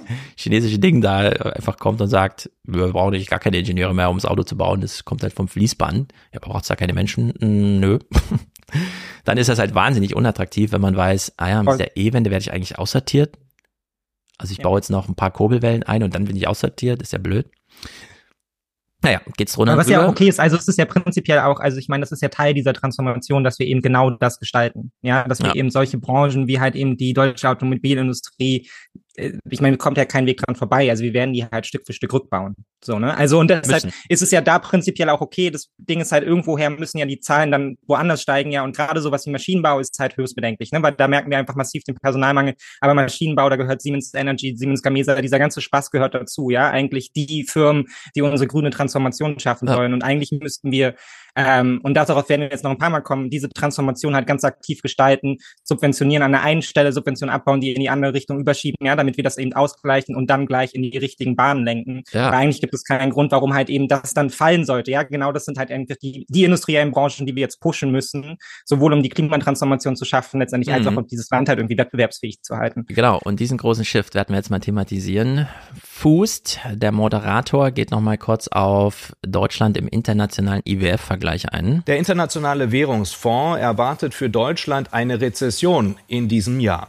Während Indien mit 6,1 Prozent Wirtschaftswachstum rechnen kann, die USA mit 1,8 Prozent und die Eurozone immerhin mit 0,9 Prozent, liegt Deutschland auf dem letzten Platz der führenden Industrienationen der Welt mit einer um 0,3 Prozent schrumpfenden Wirtschaftskraft. Die Bundesregierung scheint den Druck zu spüren und will sich wappnen mit neuen Ideen, um die Wirtschaft zu beleben. Ja. Es ist grundsätzlich absurd, Deutschland mit Indien zu vergleichen. Ja, völlig. Gerade Ja, bei gedacht, ja. Wachstumszahlen. Ich auch so, ja. Also übertragen in äh, Haushaltsgarderobe ist das irgendwie, ja, die Deutschen hatten bislang 20 Paar Schuhe zu Hause und nächstes Jahr vielleicht hat der jeder Dritte nur noch 19 Paar. Aber die Inder, die werden zu ihren ein Paar Schlappen jetzt noch ein zweites Paar haben. Also wirklich auf diesem Level ist das irgendwie. Einzig der Vergleich mit Amerika ist interessant, äh, aber auch Amerika hat nicht so eine große demografische Schieflage, weil die haben einfach genug Nachwuchs und vor allem genug Zuzug, weil die interessant sind und weil die da alle Englisch sprechen können und so. 1,8 Prozent. Wir wissen ja, wo das herkommt. Das ist halt wirklich knallhart die Billionen da reingeschoben und gesagt, wenn du uns hier 100 Gigawatt, also wenn du Solarzellen für 100 Gigawatt, äh, äh, nee, ein Gigawatt herstellst, also äquivalent zu einem Atomkraftwerk, ein Gigawatt, kriegst du von uns einfach 100 Millionen Dollar überwiesen als Unternehmer. Das ist doch Wahnsinn. Und das also, ist noch ein Joke im Vergleich zu dem, was China investiert. Ne? Absolut, also das die gehen ja noch mal ganz all die, in. die hier nicht Ja. dabei sind, aber das ist ja wirklich absurd. Also die Massen an Geld, die China in diese Transformation pumpt. Aber positiv absurd. Ja, ja, natürlich, klar, gestalten. ist positiv absurd. Das ist eigentlich, also ist geil. Ja, das ist wirklich wahnsinnig geil. Hab ich ja, ich habe mich ja hier auch schon ein paar Mal als Fan davon bekannt, auch wenn ich kein äh, Fan des Regimes bin, ja, aber wie dort einfach Sachen so hochgezogen werden. Ja, genau, in der Hinsicht ist es ganz gut. Fünf Es- Jahresplan, Leute, das ist das Ziel und dann in fünf Jahren läuft es, ist einfach Ja, krass. es ist fast so, als säßen die da in der kommunistischen Partei im Politbüro zusammen, würden deutsches Fernsehen schauen, wie Adam Tooze bei Illner ist und sagt, man müsste eigentlich Faktor 10 sein. Und dann sagen die, klingt logisch, Faktor 10. Und Joe Biden macht es auch. Also ge- einfach all in, während wir so, mh, ja, hm, wir können ja mal ins Gesetz schreiben, dass zumindest Gewerbeimmobilien demnächst eine Solarzelle haben müssen. Allerdings, die müssen dann selber das Gewerk suchen und innerhalb und so weiter das aufbauen. Das muss natürlich selbst bezahlt werden, weil die Italiener, du hast ein Dach und willst eine Solarzelle kaufen, 100% Subvention. Wir bezahlen es dir Ich einfach. verstehe das auch nicht, warum wir das nicht so gestalten. Und zwar von wirklich von, von oben nach unten gestaffelt, ja, einfach ein gigantisches Transformationsprogramm, wo letztendlich jeder Einzelne als Privatperson mitmachen kann, ja, darüber Mhm. auch Konsum steigert, ja, und halt was für den Klimawandel tut, bis hin zu dem größten Unternehmen. Also das Ja. lässt sich doch miteinander koppeln, ja, und das können wir doch eigentlich, ist doch kein bürokratisches Meisterwerk, ist doch ganz einfach. Du tust was gegen den Klimawandel, Es ja, und so halt logisch. irgendwie stützt halt damit noch unsere Maschinenbaubranche und so weiter und so fort. Ja, man kann es ja sogar darauf begrenzen, man kann es ja wie die Amis machen, ja nur, keine Ahnung, nur deutsche Solaranbieter oder so ein Spaß und dann bezahlt es der Ja, Staat. genau. Und dann bauen wir Also diese Branche halt eben massiv aus. Warum machen wir das nicht? Und dann sprechen wir über so Sachen wie der alte Mann Europas, ja, und kommen und denken dann irgendwie so, dieses Wachstumschancengesetz würde uns retten, ja, mit seinen Lächeln. Ja, dem nähern wir uns Ja, jetzt mal langsam an. Das Ja. Wachstumschancengesetz, das wird dann auch äh, zum Monatsende mit Wolfgang fortgesetzt, denn das ist ja gerade Top-Thema, wie man so hört. Wir sind ja erstmal kurz bei einer Einschätzung von Marcel Fratscher. Wir lieben ihn, können wir ja sagen. Ähm, er nimmt jetzt mal die Unternehmen in die Pflicht und macht so eine langfristige äh, Perspektivschau für uns. Unternehmen müssen innovativer werden, müssen die ökologische, die digitale Transformation annehmen. Das erfordert nicht Ausgaben über ein oder zwei Jahre, sondern über fünf, zehn, 15 Jahre, sowohl vom Staat, aber auch von den Unternehmen. Deshalb ist ein Konjunkturprogramm das falsche Instrument, um diese strukturellen Probleme zu adressieren. So, im Rahmen dessen, was wir jetzt betrachtet haben. Ein Konjunkturprogramm, also irgendwer mm, senkt irgendwie eine Mehrwertsteuer oder macht eine Abwrackprämie oder wie auch immer, nützt uns nicht viel. Wir brauchen langfristig, wo man sich denkt, ja genau, wir haben ja auch langfristige Probleme. Klimawandel, demografische Wende und so weiter und so fort. Liegt ja auf der Hand, macht doch total Sinn. Äh, wem, wer würde ihm widersprechen? können wir so sagen, ja gut, können andere Leute noch andere Meinung haben. Es ist nur blöd, wenn die gerade genau unsere Bundesminister sind irgendwie. Ja, das ist ja, ja plötzlich so alternative Ideen haben. Das, ist irgendwie, das wäre dann schon blöd. Naja, und äh, Scholz allerdings noch auf Sommerreise. Noch tourt der SPD-Bundestagsabgeordnete Scholz auf Sommerreise. Als Bundeskanzler wird er sich der Frage stellen müssen, wie und mit welchen Instrumenten die deutsche Wirtschaft wieder Fahrt aufnehmen kann, auch ohne einen weiteren Streit in der Ampel zu befeuern. So, Scholz also noch auf Sommerreise. Das heißt, er hat noch ein paar Tage Zeit, bis er sich öffentlich erklären muss, was er jetzt, wie er sich entscheidet. Kurzfristig Konjunkturprogramme, um so ein Strohfeuer anzuzünden oder eben doch mal so ein bisschen längerfristig. Und mit längerfristig, ich will es ganz penibel jetzt immer an die Demografie binden. Wir müssen an den Nachwuchs ran. Wir müssen die unterstützen. Wir brauchen die. Wir können hier wirklich niemanden verschwenden. Wenn jemand ohne Schulabschluss von der Schule geht, müsste wirklich einer zu ihm hingehen, ihn fragen, wie heißt denn du mit Vornamen? Ich bin dein neuer großer Bruder. Ich, wir schaffen das. Fünf Jahren hast du einen Job und zwar Wir haben dafür der leider nicht das Personal. dir hilft und uns hilft, so ungefähr. Ja, aber so müsste man es eigentlich machen. Jeden Einzelnen muss man aufgreifen. Ja. Einfach immer nach dem Merksatz nach, Menschen, die arbeiten, sind einfach Produktivität, ja. Und jedes Ja, genau. Potenzial an Menschen, was man ausschöpft, ist Produktivität und es kommt am Ende allen zugute. Es ist, es ist Genau. eine ganz einfache Rechnung. Das wird die, Kann eigentlich nichts bei schief gehen. ja, das wird so ein bisschen die, also meine angestrebte Pointe für das Familienbuch, zu sagen, ich weiß, wir haben ganz viele, Thematisierung von Familie und jeder darf auf die Drehendrüse drücken und die Kinder und überhaupt und die Arbeitsbelastung und so weiter und fort. Aber mal ganz kühl drüber nachgedacht, ist es nicht Win-Win, wenn wir die wenigen politischen Handlungsmöglichkeiten, die wir haben, so investieren, dass es den Kindern während ihrer Kindheit so gut geht, dass sie ins Erwachsenenleben als selbstständige, zuversichtliche und dann eben und da muss man sich dann überlegen, welche Arbeitszeitmodelle hat man denn und welches Gehalt wird man zahlen. Produktivkräfte für die deutsche Volkswirtschaft zur Verfügung ja. stehen. So, ganz ja. nüchtern einfach mal thematisieren, äh, denn das Thema ist groß genug, man muss nicht auch noch die ganze Zeit anfangen zu weinen bei dem Thema, obwohl es so nah liegt. Und Jens Südekom hier im Gespräch, ihn mag ich eigentlich am meisten, wenn wir das nochmal kurz das Feld der Ökonomen so aufschlüsseln. Wir haben Michael Hüter, Clemens Fußt, IFO und dieses komische Weltwirtschafts, kein Ding haben wir ja auch noch, dann Kiel. Das Eine Feld. Lager. Dann haben wir so Fratscha auf dem anderen Lager, wir ergänzen sich ganz gut. Und Südekum finde ich, der ist immer so dazwischen. Ist ja auch nicht so mhm. Institute, mhm. sondern einfach da in Düsseldorf Professor und einfach überall immer so. Macht man hier eine Pointe, dann wieder da eine Pointe. Und wir hören ihm mal so ein bisschen zu. Ich finde es wirklich witzig, wie mittlerweile die Professoren, die wissen, dass sie für politische Beratung auch indirekt, also allein ja im Fernsehen sichtbar zu sein mit und so weiter, wie vorsichtig die sind. Denn die Streitereien kennen wir ja alle. Schuldenbremse, hier, da, Konjunkturprogramm oder langfristige Investitions- und so weiter. Siedecom macht das wirklich ganz hervorragend, finde ich. Äh, sie liegt ziemlich genau in der Mitte von den beiden Extremen. Ganz furchtbar kann man nicht sagen. Natürlich ist der Konjunktur. Also er fragt so, die Frage war so, was ist jetzt mit der Schuldenbremse und so weiter und wie sind die Aussichten vor allem, ja? Also die politischen Aussichten, geht es uns jetzt wirklich so schlecht, wie immer alle sagen, oder haben wir doch ein paar ein bisschen mehr Substanz? Wir sind ja auf einem grundsätzlich astronomischen Niveau ökonomisch in Deutschland. Wie sehen wir jetzt unsere Probleme? Äh, sie liegt ziemlich genau in der Mitte von den beiden Extremen. Ganz furchtbar kann man nicht sagen. Natürlich ist der Konjunkturausblick schlecht, aber das liegt natürlich auch daran, dass Deutschland stärker von russischer Energie abhängig war in der Vergangenheit. Ähm, der Ausblick ist auch gemischt, ähm, weil die Probleme durchaus noch, noch zunehmen können, insbesondere bei den energieintensiven Wirtschaftszweigen. Aber wenn man insgesamt mal schaut, die Industrieproduktion hat äh, eigentlich während des gesamten letzten Jahres ähm, kaum verloren. Es ist relativ stabil geblieben. Auch ähm, die Konjunkturprognosen, die ganz zu Beginn des Krieges gemacht wurden, da war ja von einer ganz schweren Wirtschaftskrise die, äh, die Rede, die sind so auch nicht eingetreten. Insofern ist die Lage vielleicht etwas besser, als es manchmal so scheint. Ähm, aber es gibt durchaus schon noch ein paar Warnzeichen und die Lage könnte durchaus im zweiten Halbjahr dieses Jahres durchaus noch mal schwieriger werden, bevor es wieder besser wird. Ja. Le Svenno hat einen sehr witzigen Kommentar im Chat gemacht, den werde ich aber nicht vorlesen. Und 8 Watt hat nochmal darauf hingewiesen. Jens Südekum war ja äh, im Aufwärm-Podcast zu Gast, dann habe ich das nochmal als Nullnummer auch für diesen Podcast gespielt, nachdem er im Handelsblatt die schöne Überschrift gewählt hat für seinen Text. Der Staat hat noch niemals Schulden zurückgezahlt. Ja. Und das ist natürlich ein supergeiler Aufhänger, wenn man sich so jede Frage mal stellt, die man sich so stellen kann. Gut, Südekom also, ja, wir liegen irgendwo dazwischen. Es ist nicht so ganz gut, aber auch nicht ganz schlecht und ja, und die Zeit läuft, es wird und so weiter.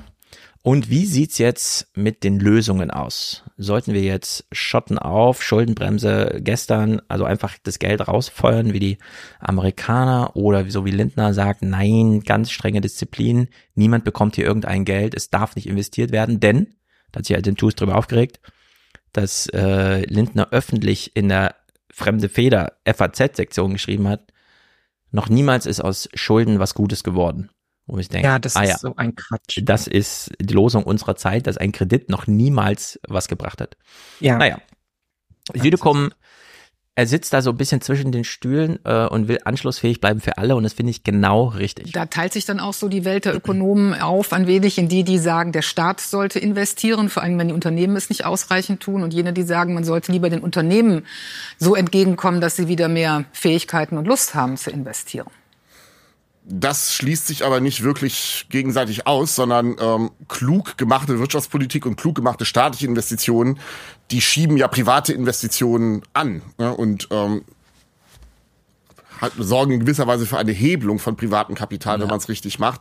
Also insofern ist so ein bisschen auch diese Debatte, dass man einerseits sagt, äh, was wir brauchen, ist Entbürokratisierung und schlankere Verfahren und auf der anderen Seite, wir brauchen einfach mehr staatliches Geld. Das ist zu einfach gedacht. Wir brauchen ein bisschen von beidem. Ja, und ähm, wir brauchen staatliches Geld, was aber klug eingesetzt ist, damit es private Investitionen hebelt. Und zum anderen müssen natürlich bürokratische Verfahren verschlankt werden, ähm, beschleunigt werden. Das ist kein Entweder-Oder, das ist ein sowohl als auch. Ja, genau. Man muss aber schon so ein bisschen drauf getrimmt sein, um zu hören genau, wie er das, was er meint, was er uns sagen möchte er ist, er macht das so wunderbar, dass man so denkt, das ist eigentlich wirklich nicht fürs Fernsehpublikum Publikum geeignet. Aber wie er sich zur Schuldenbremse äußert, es ist einfach auch ein bisschen äh, wirklich, wie soll man sagen, so Actionliteratur. Es wird einfach so live produziert. Was wir haben, ist eben das Problem bei den Investitionen für die großen Aufgaben, die anstehen. Und dafür brauchen wir dann eben eine Investitionsagenda, würde ich sagen. Aber das mhm. ist kein klassisches Konjunkturprogramm. Mhm. Für diese Investitionsagenda würden Sie da dann auch an die Schuldenbremse rangehen? Das ist ja auch so eines dieser heiß diskutierten Themen. Ja, ich glaube, man muss äh, an die Schuldenbremse dort okay. angehen an der Stelle. Es bringt eben nichts, wenn man in der Phase, in der wir jetzt gerade sind, wo es eben um große Transformationsaufgaben angeht äh, und in einer Konstellation, wo die anderen Länder, die es so auf der Welt gibt, ja auch keine Scheu haben, eben auch äh, großzügige staatliche Unterstützungsmaßnahmen, Subventionen und öffentliche Investitionen äh, in Gang zu setzen. Da kann Deutschland äh, nicht als erste Priorität sagen, wir müssen die Schuldenbremse sozusagen als, als alleroberste Priorität dort anwenden. Es geht jetzt nicht darum zu sagen, äh, die sollte abgeschafft werden und wir sollen jetzt eben mehr Schulden für alles Mögliche machen. Es geht eben darum, dass die Aufgaben, die eben für diese Investitionsagenda erforderlich sind, für Klimaschutz, für Digitalisierung, für Zukunftstechnologien, ähm, da brauchen wir eben das ist die Wahrheit, eben auch staatliches Geld neben schlankeren Verfahren. Und dafür brauchen wir eben dann gute Möglichkeiten. Aber da geht auch im Rahmen der Schuldenbremse einiges, wenn man mhm. es will. Im Rahmen der Schuldengrenze, wir kennen das, 100 Milliarden hier, 100 Milliarden da.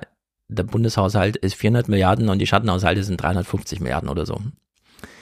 Wie man dann im Rahmen der Schuldengrenze, also dann werden wir es ja wirklich aufsummieren auf, wir haben einen Bundeshaushalt und noch mal so viel oder mehr. Ja, ja, wir haben noch mal einen Bundeshaushalt, ja. Aber ich meine, das ist ja auch das, was er, was er hier sagt, ist ja letztendlich. Also man, man kann jetzt, glaube ich, leicht unterschätzen, von welchen Beträgen er hier redet, ne, wenn er von staatlicher Investition redet. Aber was er ja eigentlich damit sagt, ist ja, wir brauchen letztendlich das Transformationsprogramm, was dieses Land klimatechnisch sicher macht, ja, und auch für die ähm, auch wettbewerbssicher macht, standortsicher macht. Das heißt massive Investitionen in Bildung, das heißt massive Investitionen in Infrastruktur, Ausbau von Infrastruktursachen wie die Bahn und so weiter und so fort, massive ja. Investitionen in den Ausbau von Wohnen. Ähm, also in all diesen Bereichen brauchen wir diese Investitionen, damit dann quasi die, die Anreize da sind, dafür hier weiter privat zu investieren, wenn man sagt, dieses Land hat eine Zukunft. Ne? Und ich glaube, er redet ja hier schon, auch wenn er es dann halt eben vergleicht mit eben den USA, China und Co. halt von 100 Milliarden Euro. Und ja, hier ist meine eins der größten egal, Themen ist Wohnen, über das einfach nicht gesprochen wird, weil es in den Ballungsräumen ein super Megathema ist, aber halt nicht für 80 Millionen Menschen und 400.000 Wohnungen im Jahr und wir rechnen jede Wohnung mit, keine Ahnung, sagen wir mal so zwischen 200, ja. 300, vielleicht 500 äh, 500.000 Euro ab. Und wir würden eigentlich sagen, okay, wenn nur noch 180.000 im Jahr gebaut werden, dann muss halt 220.000 vom Staat öffentlich gebaut werden. Also dass der Staat selbst als Bauherr und so weiter, die, die Summe kann man sich gar nicht vorstellen. Ja. Und trotzdem muss das hat Adam Schiff gesagt, we need Billion Dollar Plans. So. Ja. ja. und das ist genau das, was, was er hier letztendlich auch vorschlägt. Und ähm, mir ist dabei prinzipiell, also ich meine, ähm, wir haben ein verfassungstechnisches Problem mit dieser, mit der Schuldenbremse natürlich, wenn wir alles in diese Schattenhaushalte verlagern, weil wir ja. dann halt eben, was wir ja hier auch schon oft kritisiert haben, dann hast du letztendlich ja gar keine Rückbindung mehr. Das ist dann halt dieses wahllose System von, mhm. ja, also dafür brauchen wir ganz dringend Geld. Das haben wir jetzt noch gefunden unterm Kopfkissen, aber das ist uns alles egal. Dafür brauchen wir kein Geld. Ne? Es ist nicht so richtig institutionell gekoppelt, aber letztendlich ist es natürlich smart smart, im Zweifelsfall einfach zu sagen, okay, nicht, nicht auf den endlosen Kampf gegen die Schuldenbremse einlassen. Ja, also wenn ihr, wenn ihr irgendwie schafft, ja, Olaf Scholz soll sich im Bundestag stellen und macht dann halt einfach den gleichen Aufschlag wie mit der Bundeswehr und sagt, okay, ja. 700 Milliarden Euro Sonderprogramm, ja, dann wird das Geld schon da sein, wenn man es braucht. Kann mhm. man natürlich auch so machen. Also mir ist es inzwischen auch wurscht, aber klar ist, dass ähm, die Strategie aus der anderen Richtung halt uns genau zu dem alten Mann macht, vor dem wir jetzt Angst haben, wenn wir genau diese Schritte ja. halt nicht eingehen. Das ist die Gefahr, die droht einfach und ja. in die wir gerade sehen in August hineinsteuern, genau das Gegenteil von dem, was gerade behauptet wird. Es ist genau diese Verweigerung letztendlich anzuerkennen, vor was für Transformationsaufgaben wir stehen. Genau. Und wir verhindern es ja immer mit dem Argument, wir wollen ja unseren Kindern Nicht einen Schuldenberg hinterlassen. Es liegt zwar alles in Trümmern und die Brücken gehen nicht mehr und ich meine, die Schiersteiner Brücke wurde jetzt nach zehn Jahren mal wieder eröffnet, ne? Also zwischen Mainz und Frankfurt kann überhaupt das jetzt wieder ordentlich hin und her fahren und so. Und äh, das hätte man ja verhindern können, indem man die einfach ordentlich saniert hätte vorher. Ja. So, das hätte dann nicht zehn Jahre gedauert und wäre billiger gewesen. Jetzt hat man einfach gewartet, das Geld nicht ausgegeben. Nur was hat man jetzt den Kindern hinterlassen? Also, äh, dass der Vater äh, die ganze Zeit zu spät nach Hause kommt oder die Mutter, ja, weil man Ja. immer durch irgendwelche Täler düsen muss, weil die Brücken nicht funktionieren. Das ist ja alles bescheuert. Ja. So. Und zu dieser Gegenüberstellung, Lindner sagt, wir wollen den Kindern kein Schuldenberg hinterlassen und wir sagen, ne, wir können ihnen ja auch keine Trümmerlandschaft hinterlassen. Süde kommen wieder astrein. Es ist wirklich wahnsinnig lustig, ihm äh, zuzuhören. Es ich sehr amüsiert. Es geht zwar eine Minute zwanzig, weil er selber so gar nicht, habe ich das jetzt schon richtig ambivalent ausführlich oder muss ich noch mal einen Halbsatz hinterher? Also man weiß auch gar nicht, wo soll man denn so ein äh, Gespräch dann so schneiden, ja, um jetzt hier so einen Clip zu machen. Das ist wirklich. Da sagen wir jetzt ähm, nicht wenige Ökonomen und übrigens auch der Bundesfinanzminister, Schulden machen ist keine Lösung. Damit verschiebt man im Prinzip die Finanzierung nur auf nachfolgende Generationen. Das ist zu kurz gedacht. Es kommt immer darauf an, wofür man Schulden macht und wofür man dieses Geld dann eben auch tatsächlich ausgibt. Wenn eben dadurch ein, auf breiter Front Investitionen getätigt werden und dadurch auch Geschäftsmodelle entwickelt werden in Deutschland und nicht anderswo auf der Welt, dann sind das ja Dinge, die sich auch langfristig auszahlen können. Und Unternehmenssteuern zu senken, um Unternehmen zum Investieren anzuregen? Das kann auch Sinn machen. Ich würde nicht jetzt einfach nur nominal die Steuersätze senken in der Hoffnung, dass Unternehmen dann mehr investieren, sondern ich würde es gezielter machen, indem man eben effektive Entlastung der Unternehmen bietet, wenn sie tatsächlich investieren. Und paradoxerweise hat das Bundesfinanzministerium ja einen sehr guten Vorschlag auch gemacht in diese Richtung. Das ist das sogenannte Wachstumschancengesetz mit einer Investitionsprämie, aber hat dann ihren eigenen Vorschlag in gewisser Weise Das ist so gut jetzt. Er hat jetzt gesagt, das Wachstumschancengesetz ist eigentlich ein gutes Gesetz. Und jetzt schiebt er mal hinterher. Weise wieder pulverisiert und äh, auf ein sehr, sehr kleines Maß von nur 390 Millionen im Jahr zurechtgestutzt, eben mit dem Argument, ähm, nur so viel ginge eben im Rahmen der Schuldenbremse. Da würde ich sagen, wir bräuchten eigentlich deutlich mehr. Und ich meine wirklich deutlich, vielleicht sogar Faktor 10. Und wenn dafür dann die Schuldenbremse äh, ausgesetzt oder eine Lösung im Rahmen der Schuldenbremse über Sondervermögen gefunden wird, dann wäre das aus meiner Sicht das Geld wert. So, Faktor 10. Das Gesetz wäre gut, aber Faktor 10 wäre gut. Und wir wissen ja, die Dosis macht's. Äh, Ja. Das erinnert mich wieder, wir haben es ja diskutiert beim Heizungsgesetz. Das ist ein gutes Gesetz, weil es bringt die Leute dazu, eine neue, moderne Heizung einzubauen, die vielleicht sogar im Sommer als Klimaanlage funktioniert, also kühlt. Nur der Unterschied zwischen dem alten Vorschlag und dem neuen Vorschlag ist, der alte Vorschlag nahm halt die Bestandsbauten mit in, in den Blick, also über eine Million äh, verbaute Heizung pro Jahr. Und das neue Gesetz nimmt halt nur noch die Neubauten, also 150.000. Und denkt, ja, das ist dieser Faktor 10, der aus einem Gesetz, das ja eigentlich ganz gut ist und das man im Fernsehen auch mal nochmal loben kann. Und da muss man aber hinterher schieben, ja, die haben es leider pulverisiert. Es ist leider um den Faktor 10 daneben, was dieses Volumen angeht. Ja, ja, voll. Und das Ja. ist ja wirklich erstaunlich, dass wir das jetzt wieder haben beim Wachstumschancengesetz. Aber ich meine, die, die, die, die Schuldenbremse ist ja auch nur ein Teil des grundsätzlichen Problems, was hier drin hängt. Ne? Also das viel größere Problem ist ja, ähm, was ich ja hier auch schon oft gesagt habe, dass eben Parteien wie die FDP, letztendlich geht es ja darum, so wenig Staat wie möglich. Und das ist Ja. jetzt einfach nicht die Zeit für so wenig Staat wie möglich. Also das ist, ist jetzt einfach Nicht, gänz, auf zeigen, gänzlicher sie Ebene, auf gänzlicher Ebene verfehlt, ja, und dadurch, dadurch, also selbst die Programme, die sie auf den Weg bringen, ja, und die, Mhm. wo man sagen könnte, vielleicht aus linker Perspektive, ja, was stützen wir jetzt da die Unternehmen, während andere Menschen halt irgendwie hungern und so, aber selbst die Programme, ja, sind so, so minderwertig letztendlich, Ja. ja, und so zu kurz gegriffen, dass sie am Ende nicht ziehen werden. Und Was- selbst das checken, Ja. checken sie nicht, ja. Ja, genau. Also, Was sagt nun der angesprochene Christian Lindner dazu?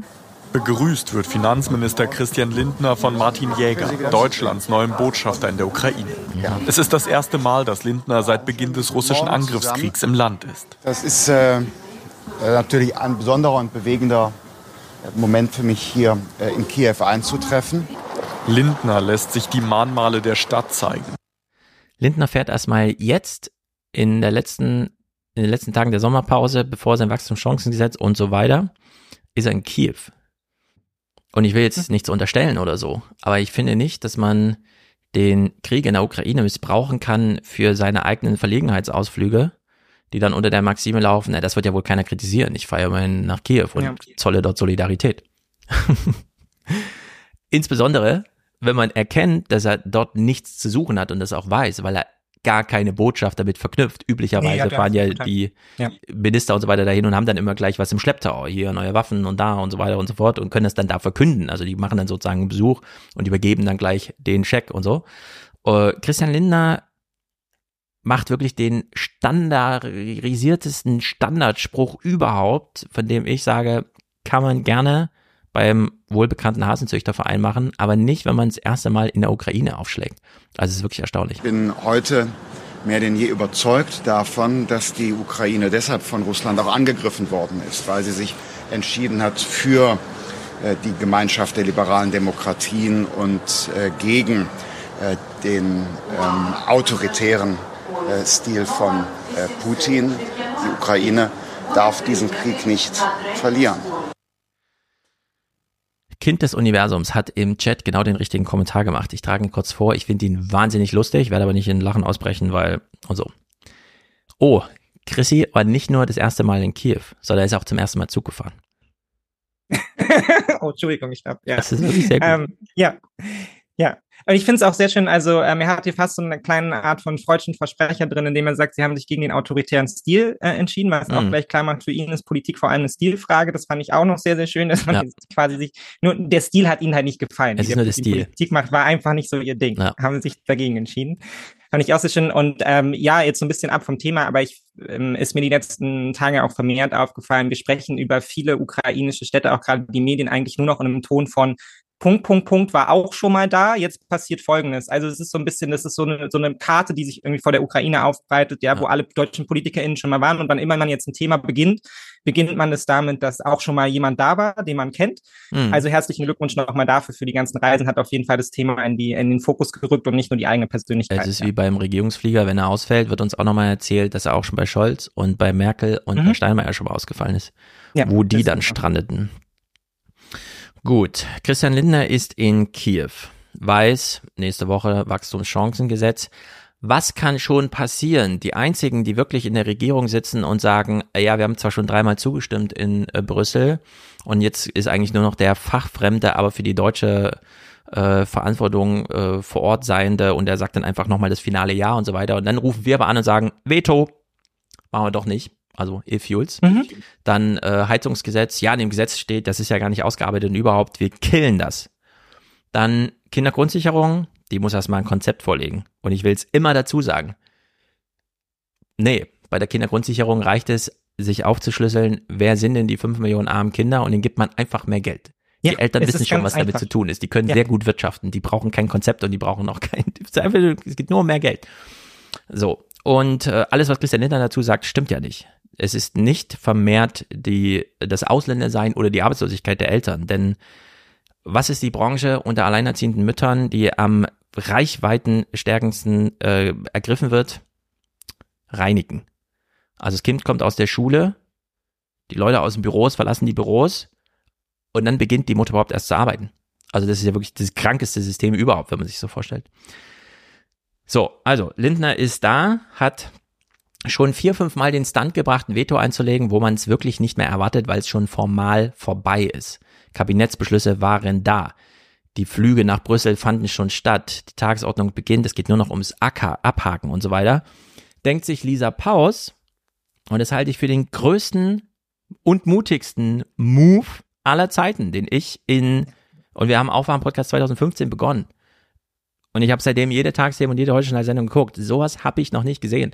Das ist eine wirkliche Heldentat. Das ist unglaublich. Unmittelbar vor der für morgen geplanten Kabinettsentscheidung über das Wachstumschancengesetz von Finanzminister Lindner gibt es offenbar Vorbehalte in der Regierungskoalition. Familienministerin Paus hat laut Handelsblatt ein Veto angekündigt. Das geplante Steuerentlastungsvolumen von rund 6 Milliarden Euro für Unternehmen sei ihr zu hoch, wenn Lindner zugleich nicht bereit sei, mehr Geld für die Kindergrundsicherung bereitzustellen. So, wir haben jetzt mitlaufen lassen, Demografie, grundsätzliches Problem und so weiter. Die Ökonomen sind da und sagen, ja, es ist, kommt alles zusammen, Demografie, Klimawandel, es ist Krieg, es war Corona. Wir brauchen jetzt irgendwas, was der Wirtschaft hilft. Und dann ist nur noch die Frage, ja, kurzfristiges Konjunkturprogramm oder langfristige Investitionen. Meine Tendenz ist natürlich langfristige Investition, insbesondere, ich habe es ja gesagt, in die Kinder. Und dann sagt Lisa Paus, ein Wachstumschancengesetz ist genau das, was wir brauchen. Aber das geht natürlich nur mit den Kindern. Wir können nicht den ja. Unternehmen Steuern erlassen, damit sie irgendwie mehr freies Geld für welche Investitionen auch immer haben, gleichzeitig aber die Kinder gar nicht mit betrachten, die ja in diesem Wirtschaftsgefüge mal ganz kühl betrachtet eine Riesenrolle spielen. Und sagt einfach, ja, nö, einfach.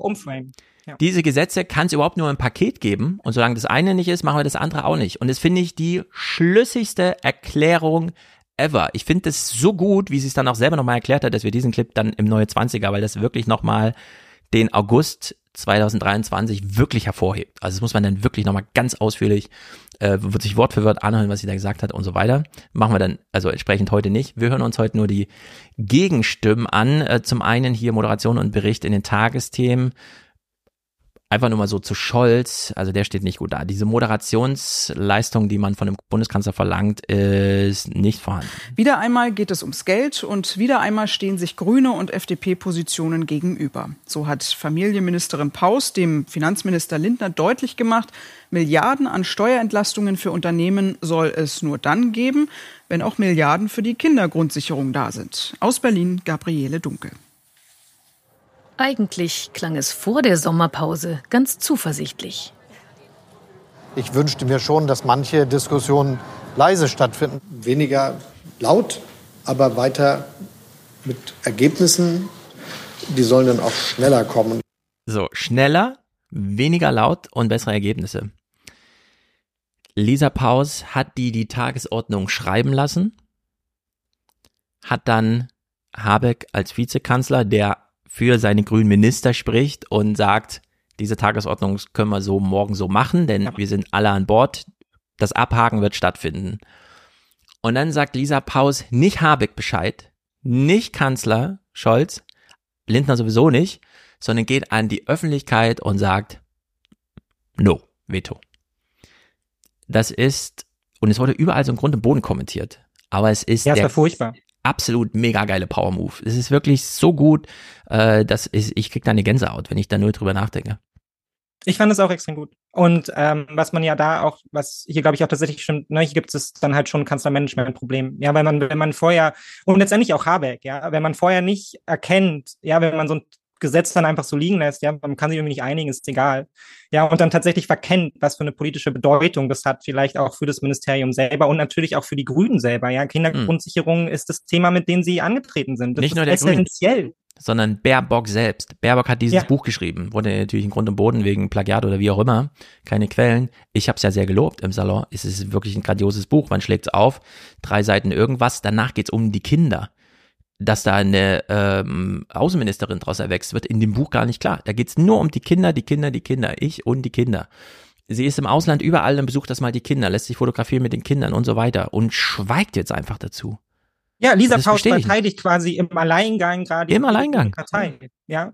Und ich meine, hält sie auch, also, und wie nötig das ist, ja, wie, wie krass die Grünen abgeschmiert sind, auch gerade bei ihren, bei, bei ihren Kerngruppen. Ja, es geht dann jetzt nicht darum, dass die ja. Grünen jetzt irgendwie konstant Leute von der CDU rüberziehen müssen. Nee, die müssen erstmal ihre Kerngruppen an der, an der Stange halten, die wahnsinnig enttäuscht sind über die Art und Weise, wie bisher Politik gemacht wird und wie man sich zurückgehalten hat. Und sie nimmt es quasi als einzelne Verantwortung auf sich und geht dann auch noch ganz alleine da raus, ja. Und ja. ich meine, wir haben die Tage danach, und das war wirklich beschämend, was die deutsche Presse da angerichtet hat. Ja, wir haben die Tage danach gesehen, wie damit umgegangen wurde.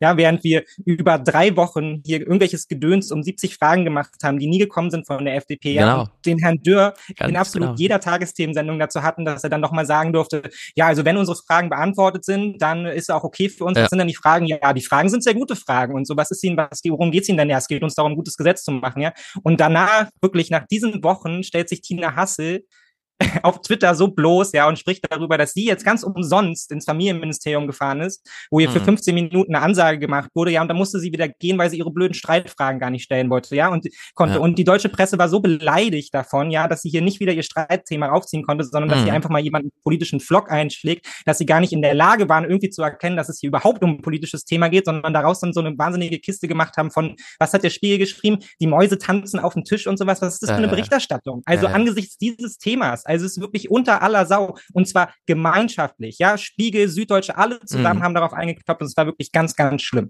Schämt ja, euch. vor allem, wir nennen diese Gesetze mal alle das schöne, gute Kita-Gesetz und das Wachstumschancengesetz und so weiter.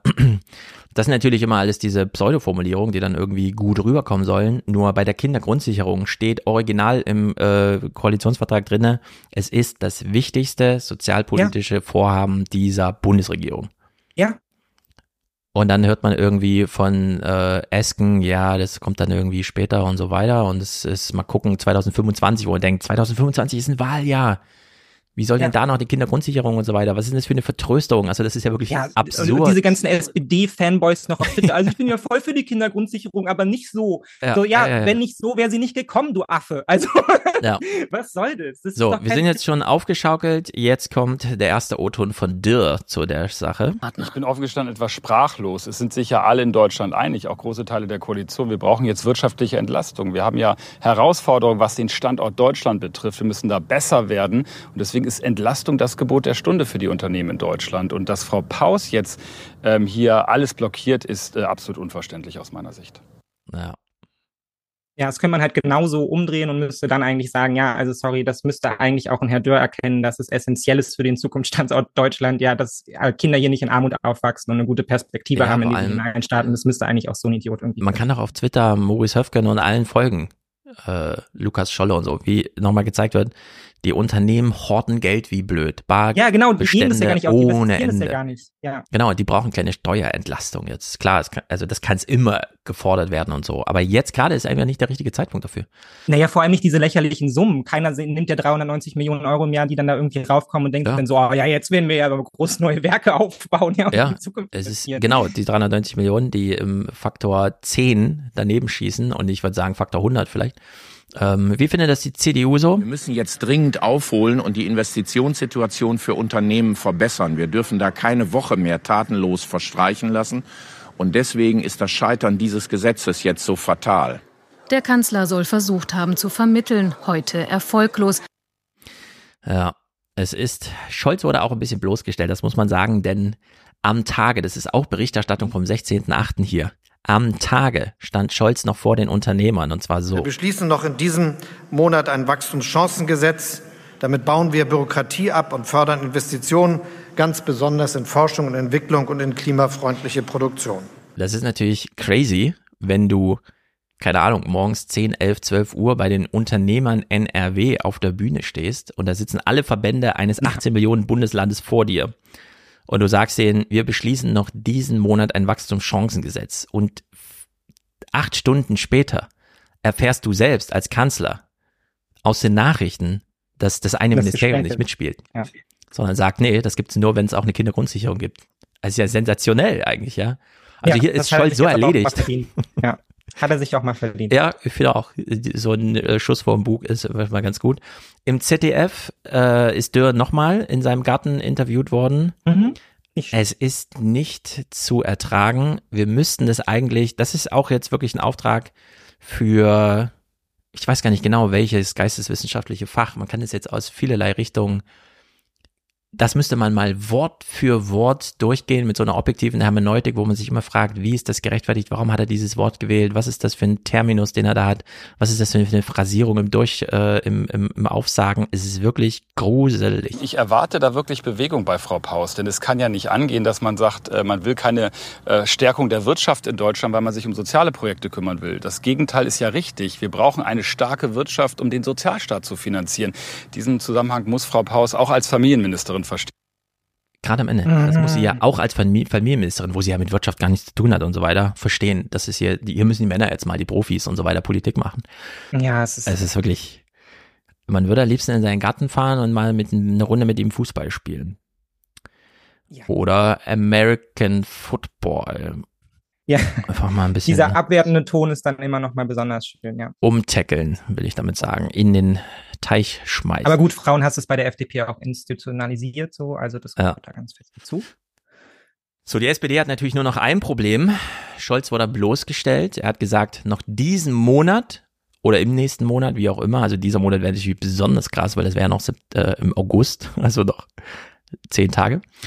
Ähm, es ist ein ganz wunderbar amüsantes Gestammel von Christiane Hoffmann, der neuen Regierungssprecherin in der Bundespressekonferenz. Also es ist wirklich dafür, dass man sich überlegt, okay, sie ist ja weggekastet worden vom Spiegel, glaube ich, weil sie da ja auch inhaltlich gute Arbeit und so weiter. Ne? Und wir wissen ja alle, wie Journalisten mit den Sachen, die in der Bundespressekonferenz so gesagt werden, umgehen. Und dass mhm. man trotzdem im Kopf den Schalter umlegt und sagt, okay, ich kann nicht anders, ich muss genau das jetzt abliefern, was ich eigentlich 30 Jahre lang zu Recht gut begründet und auch häufig aufgeschrieben richtig bekloppt finde. Aber sie muss es halt trotzdem machen. Es geht hier um eine Verschiebung, um äh, wenige Tage oder, oder Wochen und äh, nicht um ein Scheitern. Nichts äh, wird hier scheitern, sondern diese Gesetze werden kommen. Das ist äh, wirklich die gemeinsame Überzeugung der Bundesregierung. Ja, ganz sicher die gemeinsame Überzeugung der Bundesregierung, dass wir das hier jetzt zusammen machen. Naja, also ich, äh, wie gesagt, es sind jetzt noch anderthalb Wochen, bis wir den 29er aufnehmen und ich bin, das ist, das ist für mich so, das ist besser als jeder, ja gut, Oppenheimer natürlich nicht, besser als jeder Film, den man gerade gucken könnte. Ja. Ja, ich finde nur, sie hätte es höher ansetzen sollen. Ne? Jetzt ist sie ja schon runtergekapselt. Ich hätte es da im Raum stehen lassen. Ich hätte sie japsen lassen. Ja, ja. 12 Milliarden gesetzt. Ich meine, das ist ja die Verhandlungsmasse, von der man dann kommt. Vielleicht hätte man sogar 20 Milliarden sagen sollen. ja, 12 Milliarden äh, und 2 Milliarden davon sind ja schon sie sicher ja. zugesagt. Diese 10 Milliarden sind nochmal das, was die FDP in die Aktienrente mit Verschuldung stecken möchte. Ja. Es ist ein Fliegenschiss. Also so ja, und ich meine letztendlich, wir, wir reden hier ja auch wieder nicht von was, was sich jetzt irgendwie Lisa Paus alleine irgendwo ausgedacht hätte, ne? sondern wir reden hier von einem Koalitionsvertrag, der von der FDP schon mehrfach gebrochen wurde. Genau. Und letztendlich geht es eigentlich darum, einen Koalitionsvertrag abzuarbeiten. Ne? Also das ist das, was sie hier macht. Das ist nicht die Mäuse tanzen auf dem Tisch oder so, sondern es geht darum, Vereinbarungen, die man miteinander hatte, mhm. ja dann auch durchzubringen. Und dass man eben keine Einigung gefunden hat und offensichtlich die Ignoranz innerhalb der Koalition für dieses Thema so hoch ist, ja, dass sie an sich auch irgendwann keine andere Wahl mehr sieht, als damit an die Öffentlichkeit zu gehen und zu sagen, Leute, irgendwie interessiert sich hier keiner einen Scheiß für Kinder, ja. ja. Und deshalb bleibt mir jetzt nichts anderes übrig. Ich muss jetzt hier raus und muss es jetzt so positionieren. Ja. Und das ja. ist schon für eine sozialliberale Koalition schon echt peinlich.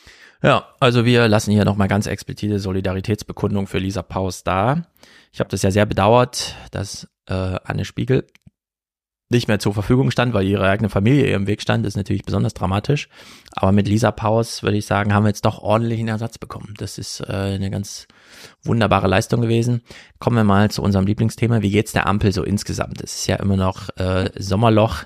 Äh, man ergötzt sich äh, ohne Ende dran. Es ist, äh, wir verbuchen das mal unter Amüsement. So eine Sommerpause hat ja viel Schönes. Es ist plötzlich so ruhig hier im Regierungsviertel. Fast vergessen, was hier sonst so passiert. Wie gesagt, fast. Wenn Sie so zurück sich erinnern, was vor der Sommerpause los war, was fällt Ihnen da als erstes ein? Äh, Politisch. Der Zoff in der Ampel halt. Chaos. Der Zoff. Einfach immer nur Chaos. Dass zwischen den kleiner Machtkampf äh, herrscht und ähm, oftmals keine Einigung ist. Heizungsstreit, Ampelfrust, AfD im Umfragehoch. Es war so einiges vor der Sommerpause. Der Kanzler hingegen verabschiedete sich betont unbeeindruckt in den Urlaub und versprach für die Regierungsarbeit weniger laut, aber weiter mit Ergebnissen. Man ergötzt sich an diesen O-Tönen. Dieser Bericht sollte nicht existieren. Spielt diese komische Oboenmusik im Hintergrund. Es ist einfach. Der ganze Tonfall ist, ist irgendwie keine Ahnung. Beschäftigungstherapie für Journalisten. Sorry. Ja, das kann man aber immer noch übertreiben. Also das, äh, das war schon Beschäftigungstherapie für Journalisten. Jetzt mm, zieht man auch noch unbeteiligte Dritte mit rein, die Expertenstimmen ja. abgeben sollen. Vor der Sommerpause war gestern, jetzt aber soll nach der Sommerpause kommen. Es klingt wie Ampel 2.0, ein Neuanfang. Manch Kommunikationsberater meint, Wer es glaubt, wird selig. Wir haben immer noch eine Gemengelage, die viele wichtige und schwierige Entscheidungen ähm, erfordert und wo teilweise Opfer gebracht werden müssen. Das alles wird nicht dazu führen, abgesehen von den Wahlkämpfen, die noch drohen, dass das Ganze jetzt geräuschloser sein wird. Der Haken an Sommerpausen, die Probleme sind selten verschwunden. Hendrik Wiedewild, Podcast-Kollege, Kommentator auf allen Ecken und so. Ich würde grundsätzlich sagen, wenn die Tagesthemen oder das Heute-Journal dich anfragen für einen O-Ton und der Ort dafür ist schon draußen vorm Paul-Löber-Haus oder so oder Bundestag, nicht machen. Nee. Du musst 17 Mal denselben Spruch aufsagen in der Hoffnung, dass den einer davon performativ gefällt. Du kriegst überhaupt gar keine eigene Botschaft rüber. Das, was du sagen sollst, ist der totale Nonsens, den sich wirklich jeder alleine denken kann. Du wirst da als GPT-Chatbot gebucht. Das verstehe ich ja, einfach es nicht. ist also wirklich einfach richtig, richtig dumm. Ich mache mir hier auch immer so ein paar Notizen noch zu unseren Clips und das ist, ich weiß nicht, könnt ihr es sehen? Das ist meine Notiz zu dem Clip. Ah, Ausrufezeichen. Ah, ja, genau. mit Ausrufezeichen. es, Ja. ist, es ist wirklich. So ging es mir dabei. Ich saß wirklich davor, das ich meine, kann wir nicht gehen, wahr sein. die, wir, wir gehen die Clips noch weiter durch. Scholz hat eine Bürgersprechstunde. Die Demokratie, dass die unterwandert wird, das will ich mal nicht hoffen, aber es gibt schon Gegner der Demokratie, auch im politischen Spektrum. Und da werden wir uns nicht davor drücken können, dass wir dann auch gegenhalten und sagen, dass wir eben die Demokratie und die Freiheit, die wir uns erworben haben, auch verteidigen. Immer wieder gibt es Applaus, oft nicht für den Kanzler, sondern für Fragen, die gestellt werden. Den meisten erhält eine Abiturientin. Sie fragt, Ja, es gibt sowieso hauptsächlich äh, Applaus für die Fragen und dann kriegt noch eine junge Frau besonders viel Applaus. Ich würde ja sagen, liebe Journalisten, na, dann greift doch mal diesen, wenn das so in der Luft liegt, ja, diesen Tenor so auf. Die jungen Leute haben Probleme und dafür gibt es am meisten Fragen. Liegt es vielleicht daran, dass sehr viele von diesen äh, Herrschaften hier im Publikum auch so junge Kinder Ja, zu Hause haben, die die, haben alle vielleicht Kinder. diese ähnlichen Probleme haben? Und so. Könnte man ja mal dem nachgehen irgendwie. Applaus, oft nicht für den Kanzler, sondern für Fragen, die gestellt werden. Den meisten erhält eine Abiturientin. Sie fragt, warum es für eine bessere Vergleichbarkeit kein Zentralabitur gibt. Da haben Sie jetzt in ein Wespennest gestoßen. Bildung ist Ländersache. Scholz hat wenig Einflussmöglichkeiten. Gesundheitssystem, Rente, Energiekrise, große Themen, wenig Zeit. Nach 90 Minuten ist Schluss. So, nach 90 Minuten ist Schluss. Stimmt nicht, wie sich herausstellt. Es ist nur mit dem allgemeinen Talk Schluss. Im Anschluss, wir kennen es von den amerikanischen Präsidentschaftskandidaten, Elizabeth Warren oder so, 70 Jahre alt, drei Stunden Selfie-Line. Jeder kriegt sein Selfie. Jetzt machen das die Deutschen auch. Wir sehen hier einen Ausschnitt von Olaf Scholz. Man weiß nicht so genau, ob die vielleicht eine Wachsfigur dahingestellt haben. Es ist wirklich skurril, Richtig skurril, ja, Ende. das ist Also richtig skurril. Ich fand es gut, dass wir auf Augenhöhe diskutiert haben, Ja, miteinander Augenhöhe. ins Gespräch gekommen sind und natürlich schade für die Menschen, die nicht ihre Frage stellen konnten und, glaube ich, ganz viele Fragen aber dabei haben. Sehr informativ. Leider nicht zum Tuch gekommen mit meiner Frage. Ich habe es jetzt nochmal angesprochen beim Selfie. Eine Chance, die auch andere nutzen und vielleicht wenigstens so ihre Gedanken dem Kanzler noch mit auf den Weg geben. Der Typ wendet sich zu Scholz, äh, guckt einfach weiter. Klar, das ist hier so abgeschnitten und so, aber das Er ist sieht doch, wirklich aus wie ein Pappaufsteller. das Ja. ist doch schlimm. Ich verstehe das alles nicht. Gut, Maja Daslomka macht eine Sendungseröffnung zu Politbarometerzahlen. Steht nicht gut um Olaf Scholz. Guten Abend. Wer findet, dass der Kanzler in der Koalition nicht genug führt und sich bei wichtigen Fragen nicht ausreichend durchsetzt, vertritt die Meinung, die auch eine große Mehrheit der Befragten gerade für ein Politbarometer extra bekundete. Mhm. Wie sind denn die Zahlen? Üblicherweise kommt das ja so am Ende der Sendung. Mhm. Erst Rohnhoff oder so macht nochmal so einen Rotumschlag. Ich glaube, es ist besonders heikel, wenn man so mitbekommt als Zuschauer, hm, warte mal, der Andreas Künast trägt ja die ganze Zeit die Zahlen vor, der baut das so in seinen Bericht ein. Wir wissen ja alle, wie Andreas Künast immer so ganz gehässig in seinem eigenen Tonfall über jeden Scheiß nochmal berichtet und so. Ja. Der Hinsicht dachte ich mir, oh, das muss eine ordentliche Party gewesen sein, 10 Uhr morgens, als Andreas Künast meinte, die Zahlen berichte ich. Und alle so, in deinem Stil? Ja. also es ist wirklich, es ist grandios. Im Inland ist das Ansehen des Kanzlers auf einen Tiefpunkt gefallen, eigens nachgemessen in einem Politbarometer extra. Bundeskanzler Scholz setzt sich in wichtigen politischen Fragen eher durch, sagen nur 21 Prozent. Eher nicht durch, sagen 73 Prozent. Und das ist dann auch der Tonfall, in dem Andreas Thü, also wir kennen ihn ja, dass er so immer so redet und er geht dann halt über diese Berichterstattung der Zahlen hinaus. Die Auswirkung der Klimapolitik der Bundesregierung auf die wirtschaftliche Entwicklung, sie schadet, sagen 57 Prozent. Sie nutzt nur 10 Prozent. Das passt zu den großen Sorgen um die deutsche Wirtschaft, die Experten, Verbände und Unternehmen äußern. Scholz widerspricht nicht nur, im Gegenteil, er verspricht erneut ein Wirtschaftswunder durch Klimapolitik. Ich glaube, dass das eine Wirkung haben wird auf die ganze Wirtschaft. Was wir jetzt erleben, ist ja doch eine ganz besondere Situation. Deutschland ist hoch erfolgreich als Exportnation. Also wir Und wenn dann, auch ganze Unternehmen, die weggehen. wenn dann anderswo äh, das äh, Wachstum etwas schwächelt, dann haben wir das immer schon gemerkt. Wenn hm. es schwächelt, dann ist es anderswo. Wenn was wackelt, dann ist es nicht er.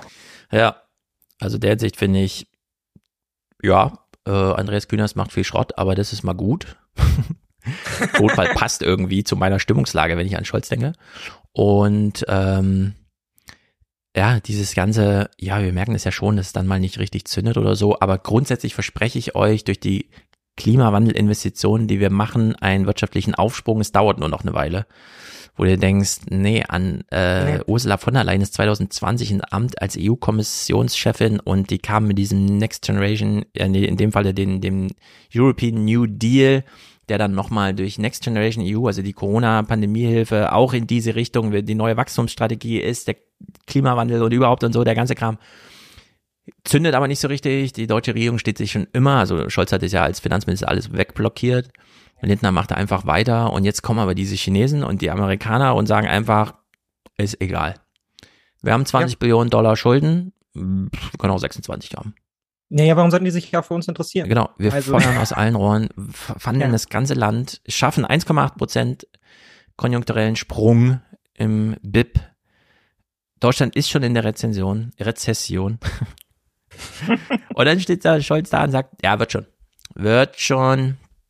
Nee, wird nicht. Also es ist wirklich äh, ganz Nee, es wird nicht. Wir müssen halt jetzt im Zweifelsfall tun. Und dafür reicht es nicht. Und ich meine, wir sehen, wie, wie fatal die Ergebnisse dann im Zweifelsfall sind, wenn wir jetzt ankommen, weil die Klimapolitik schadet so. Die Klimapolitik ja. soll eigentlich der Wachstumsmotor sein, ja. Also für ja. das Projekt, was wir vorhaben. Und wir kommen ja. jetzt bei den Ergebnissen dann halt irgendwie an, nachdem wir halt es vor allem auch nicht geschafft haben, eben bei so Dingen wie halt ähm, dem, und ich meine, dafür hat sich die SPD ja sogar noch ein Stück weit eingesetzt, ja, aber bei so Sachen wie dem Heizungsgesetz und so dafür zu sorgen, dass die Menschen da halt eben finanziell mitgenommen werden, ja, mhm. nicht immer nur in der Erklärung, sondern vor allem halt auch sehen, okay, davon habe ich, habe ich auch was, ja, und wir scheitern eigentlich genau bei dieser Überzeugungsarbeit, bei dieser Idee, eigentlich ist es ein Projekt für uns alle, was wir gemeinsam angehen und von dem auch jeder was haben soll auf allen möglichen Ebenen. Und das ist wirklich ein Problem. Was, was noch erschwerend hinzukommt, ist ja, der, der Union geht's ja genauso scheiße.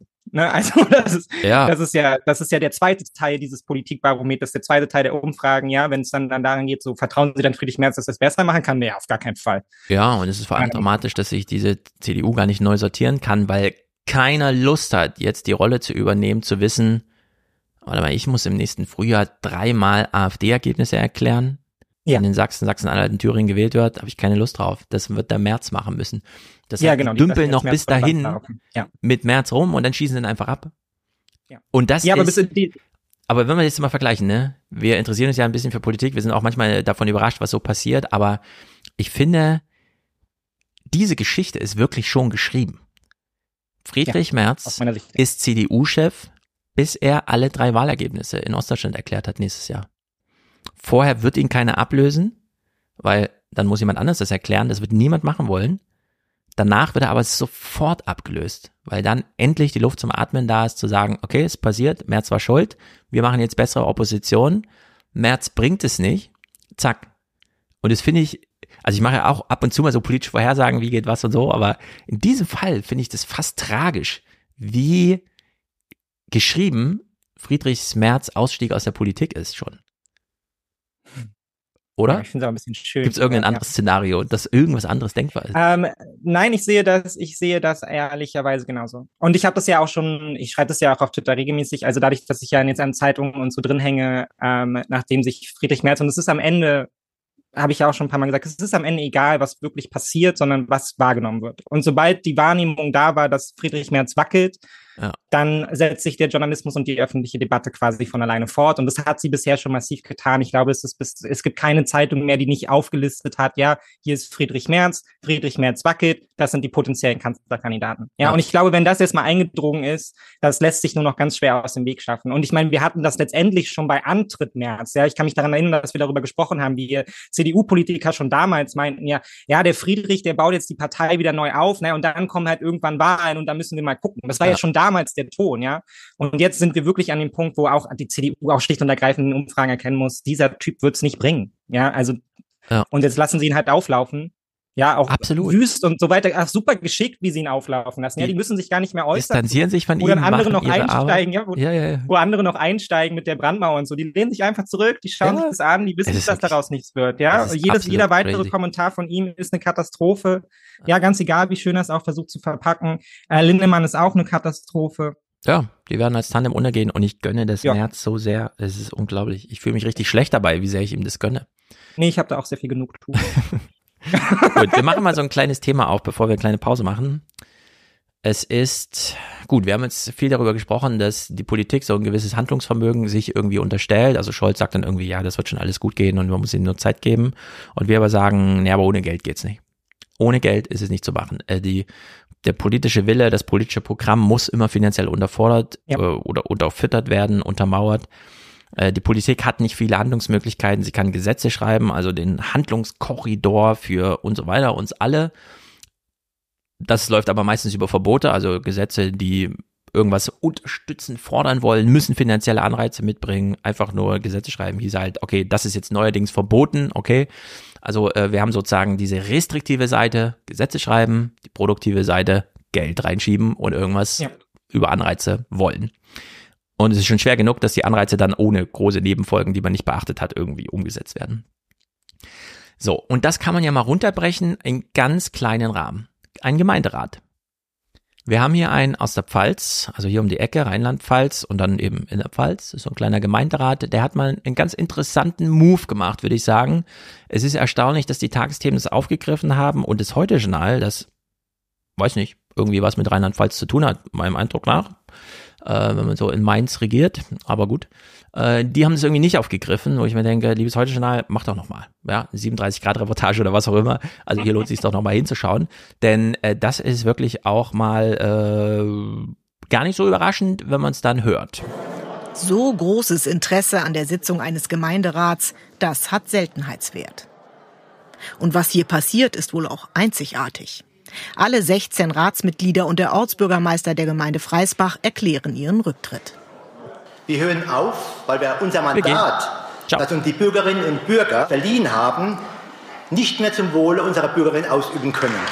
Ein Rücktritt, für den es Applaus gibt. Ein Rücktritt mit Ansage. In der kleinen Gemeinde in der Pfalz hat sich viel Frust angestaut bei den ehrenamtlichen Kommunalpolitikern. So, es gibt unterschiedliche Regierungsverantwortungen, die man so hat. Regierst du Frankfurt am Main, Mike Josef, heißt es irgendwie, hallo Herr Bürgermeister, das Gewerbesteueraufkommen liegt schon wieder 500 Millionen über dem, was wir prognostiziert haben. Was machen wir mit dem Geld? Wir bauen die nächste coole Oper und so. Steigst in die S-Bahn, fährst drei Stationen, bist du da in diesem Dorf in der Pfalz. Sorry Leute, wir können euch heute noch einmal einladen zur Gemeinderatssitzung. Tagesordnungspunkt 1. Freuen uns über eure Anwesenheit. Tagesordnungspunkt 2. Ciao. Wir gehen. Und zwar alle. Ja. Wir treten einfach komplett zurück. Das Dorf wird nicht mehr verwaltet. Warum? Die Erklärung liegt, äh, das versteht jetzt jeder, ja. Das ist jetzt mal das ganze große Problem, was wir bisher bes besprochen haben hier. Nicht nur heute, sondern grundsätzlich. Wird hier mal runtergebrochen auf so lokale Ebene. Ein Fakt, materieller Art, eine kleine äh, Beschreibung, was mit dem Geld drumherum ist und mit dem politischen Willen. Jeder versteht das. Also mich ärgert, dass wir seit vielen Jahren unterfinanziert sind vom Land, sprich die Aufgaben, die das Land uns überträgt, reichen die Mittel nicht aus. So entstehen der Gemeinde Freisbach jährlich allein durch die Kindertagesstätte im Ort mehr Kosten, als sie Mittel zur Verfügung hat. Schon seit vielen Jahren macht die 1100 Einwohnergemeinde in der Pfalz deshalb Schulden. Seit diesem Jahr aber werden Haushalte in Rheinland-Pfalz, die nicht ausgeglichen sind, von der Kommunalaufsicht nicht mehr genehmigt. Das macht die Bewilligung von Ausgaben noch schwieriger.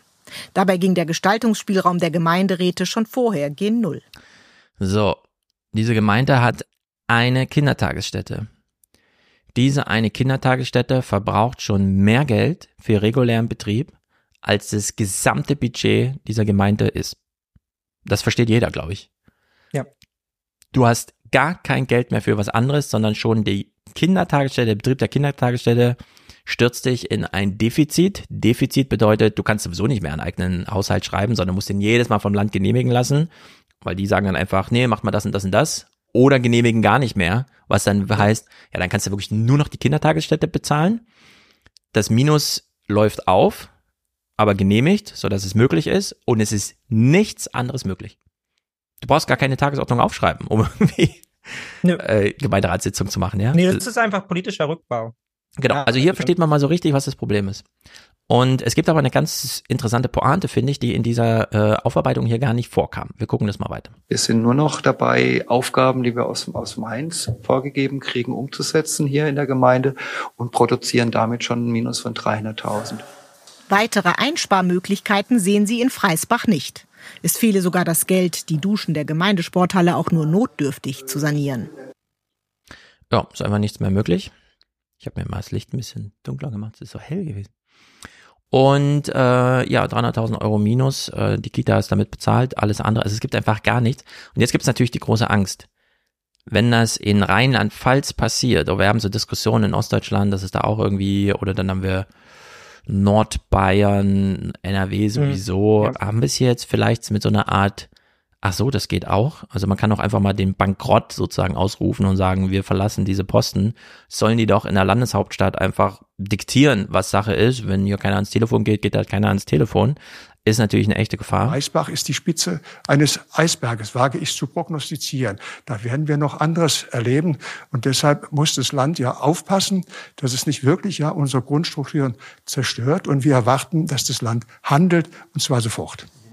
Der Innenminister von Rheinland-Pfalz betont, Und jetzt, ich bin mal gespannt, ich kann es natürlich nicht abfragen, aber liebe Hörerschaft, der Innenminister von Rheinland-Pfalz, wir hören vielleicht auch gleich seinen Namen und seine Stimme kommt uns auch irgendwie bekannt vor, oder? Also ich will euch nochmal so ein bisschen drauf kognitiv ankern, dass es hier so ein kleines Easter Egg vielleicht noch gibt. und das Land habe gerade erst die Finanzausstattung der Kommunen verbessert.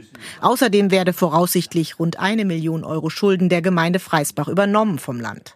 Aber auch der Ort selbst müsse seinen Beitrag leisten. Das Land muss mehr, aber auch die Kommunen müssen Eigenanstrengungen ähm, unternehmen. Und da kann es auch bedeuten, dass man Realsteuersätze, Grundsteuer B, auch anheben muss. Im Maßen natürlich und natürlich auch nicht, um die Bürgerinnen und Bürger zu überfordern. Aber im Ergebnis kann das schon der richtige Weg sein, dass beide sich anstrengen.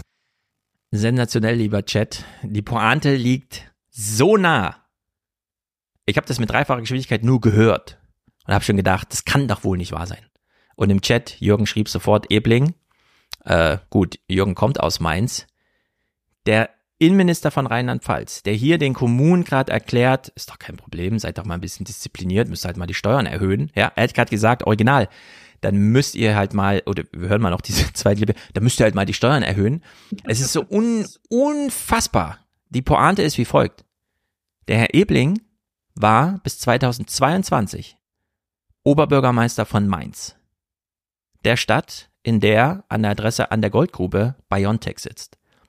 Biontech hat für das allerhöchste Gewerbesteueraufkommen pro Person, das in irgendeiner Kommune in Deutschland mal verrechnet wurde, überhaupt gesorgt. Historisch absolut einmalig.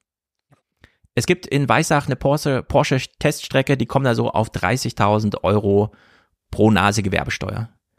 Mainz hat alles in den Schatten gestellt. Wir haben die Biontech-Story, jeder weiß Bescheid. Herr Ebling, den Move kennen wir ja alle noch, hat gesagt, cool, wir machen mal den niedrigsten Hebesatz für eine Gewerbesteuer überhaupt, um mit dem Erfolg für, von, durch Biontech dafür zu sorgen, dass wir den Unternehmen sagen können, nirgendwo müsst ihr so wenig Steuern zahlen wie bei mir, kommt nach Mainz. Also der Typ hat eine Steuersenkung, die absolut nicht notwendig war, Ja. durchgesetzt, um im Wettkampf gegen alle anderen Kommunen deutschlandweit sich einen absolut illegitim, unfairen Vorteil zu verschaffen, weil durch Zufall Biontech seine Gewerbesteuer in Mainz verbucht. Und der sagt jetzt diesen Kommunen im Umland als Innenminister, ja, müssen die halt mal die Steuern erhöhen. Müssen sie mal einen höheren Hebesteuersatz auf Gewerbesteuer. Und dass das nicht in den Tagesthemen selbst thematisiert wurde, sondern wir das jetzt einfach so sagen und es wirklich jeder im Chat einfach sofort geschnallt hat, Ja, ist ein Frechheit. Skandal, finde ich. Ja. Absoluter Skandal. Liebe Tagesthemen, wie kann das sein? Hier muss wirklich eins plus eins zusammengezählt werden, weil, und das möchte ich jetzt nochmal ausdrücklich Glück sagen, liebe Tagesthemen, weil das nämlich zwei ist. Es ist wirklich, ich habe gedacht. Das begleitet oh uns heute aber als Grundtenor. Ja, ja ist unglaublich. Und jetzt hören wir nochmal so eine Gemeinderätin, äh, die nochmal zum Thema, ah ja, wir können die Steuern erhöhen. Hm, bestimmt. Selbst wenn wir Steuern erhöhen, kommen wir nicht dahin, dass wir aus unserem Minus rauskommen, weil die Steuererhöhungen nicht ausreichen. Selbst für den Steuererhöhungen müssen wir Gelder abgeben an Kreis- und Verbandsgemeinde. Nach den Rücktrittserklärungen heute muss nun ein Beauftragter benannt werden, der die dringendsten Verwaltungsgeschäfte in Freisbach übernimmt. Im Laufe der nächsten drei Monate muss es dann wohl Neuwahlen geben. Ja, das hier innerhalb von zwei Jahren die größte, das absolut gigantischste Steueraufkommen überhaupt verbucht wird und dass eine Gemeinde, ja. ein ganzer Gemeinderat zurücktritt wegen nicht vorhandenem Geld auf zehn Kilometer Distanz oder sowas, ja. ja. Es kriege ich in meinen Kopf nicht rein. Also ich, es ist einfach, ja. es ist mir unerklärlich. Rücktritt, Rücktritt als letzter Weg der Selbst, äh, ja. Selbstachtung irgendwie, ja. Und selbst. Ja, es ist einfach. Ja, es ist wirklich absurd.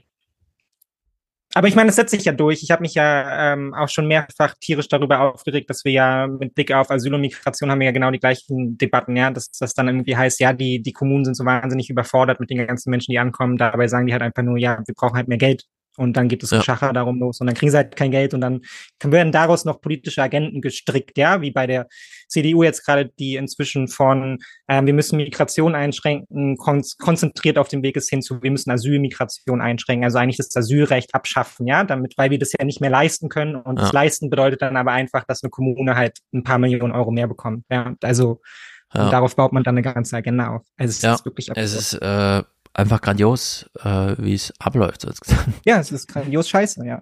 Gut, wir machen eine kleine Pause und äh, gucken danach amerikanische politische Berichterstattung. Wir wollen uns darüber lustig machen will, und ja. schließen dann mit diesem Flugbereitschaftsfiasko, was wir da gesehen haben. Das ist ja wirklich ja. nicht ich möchte mehr anmerken, zu überbieten. Stefan hat mir hier ganz viel Quatsch versprochen und jetzt reden wir schon eine ganze Weile über ernste Themen. Stefan meinte, die Woche war nichts, war nur hier Flugbereitschaft und ein bisschen Wachstumschaos. Da dachte ich so, nice. Easy, locker, bei 32 Grad zu Hause kriege ich hin. Und dann kam er mit der Demografie um die Ecke. Jetzt ja, sitzen wir wieder hier. Sie hat sich leider angestrengt. Aber wir, wir schließen gleich mit Quatsch. Seid gespannt, es ist, es ist so absurd, man kriegt man versteht es eigentlich gar nicht. Aber es ist lustig zu gucken. Also bis gleich.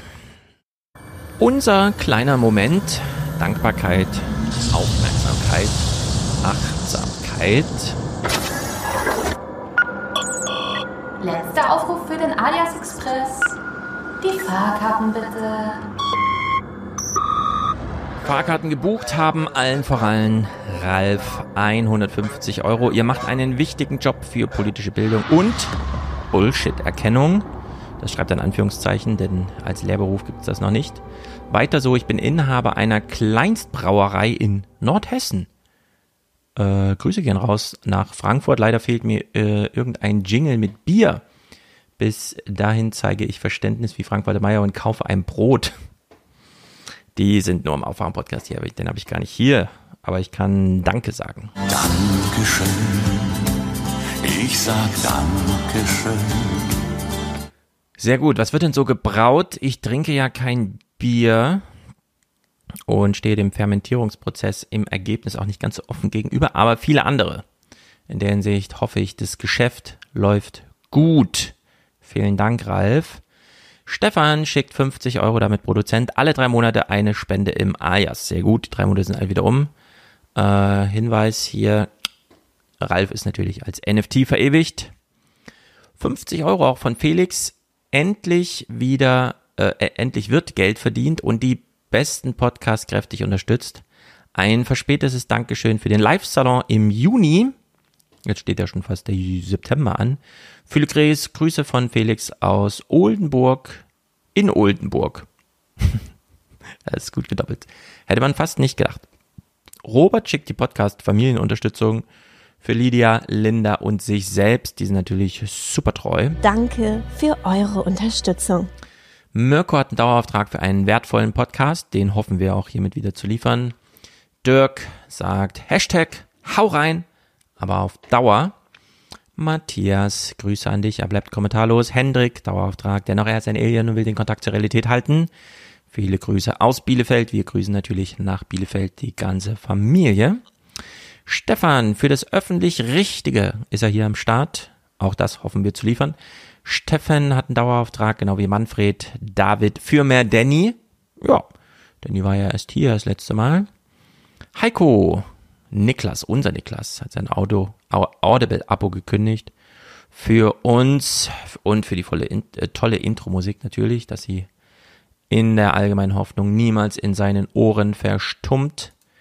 Kai, Grüße an dich. Vincent, Manuel hat seine Schwarzhörerschaft beendet. Wir können das hier spielen. Du zahlst nichts, nein, du bist ein Schwarzhörer. Du willst nicht so sein. Spende jetzt, sprich mir nach. Ich will kein Schwarzhörer mehr sein. Nein. Vincent, Grüße an dich. Manuel hat seine Schwarzhörerschaft beendet. Stefan, Ayas, danke für die Arbeit. Christian ist dabei. Robert, Simone, nur eine Postleitzahl von hier entfernt. Nora, Grüße an dich. Christian Moritz, monatliche Unterstützung. Liebe Grüße aus Jena. Sehr gut. Eine Grundlastspende von Jan ist angekommen. Theodor, Roland, Benjamin, Steffen, Paul, Steffen, Caroline, also weibliche Unterstützung, auch von Gesa, Tobias Mark, Simon, Sebastian, N. Stefan, Christian und Katrin und Felix. Damit allen in der Liste hier mitten im Monat gedankt. Wir gehen zurück in den Podcast.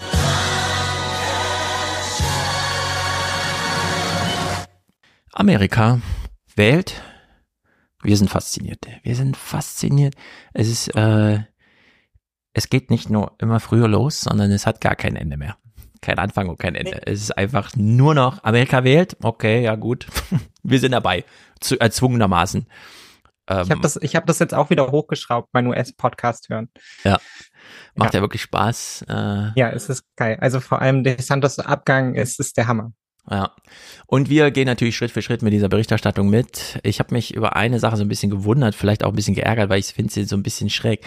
Wir haben jetzt seit, im Grunde seit der Flüchtlingskrise 2015 so eine Art, ähm, wie soll man sagen, Reflexion der Medienmacher, dass sie immer, ah ja, irgendwer könnte Lügenpresse rufen, also machen wir es schon mal ein bisschen besser oder antizipieren so ein bisschen mhm. und wie auch immer.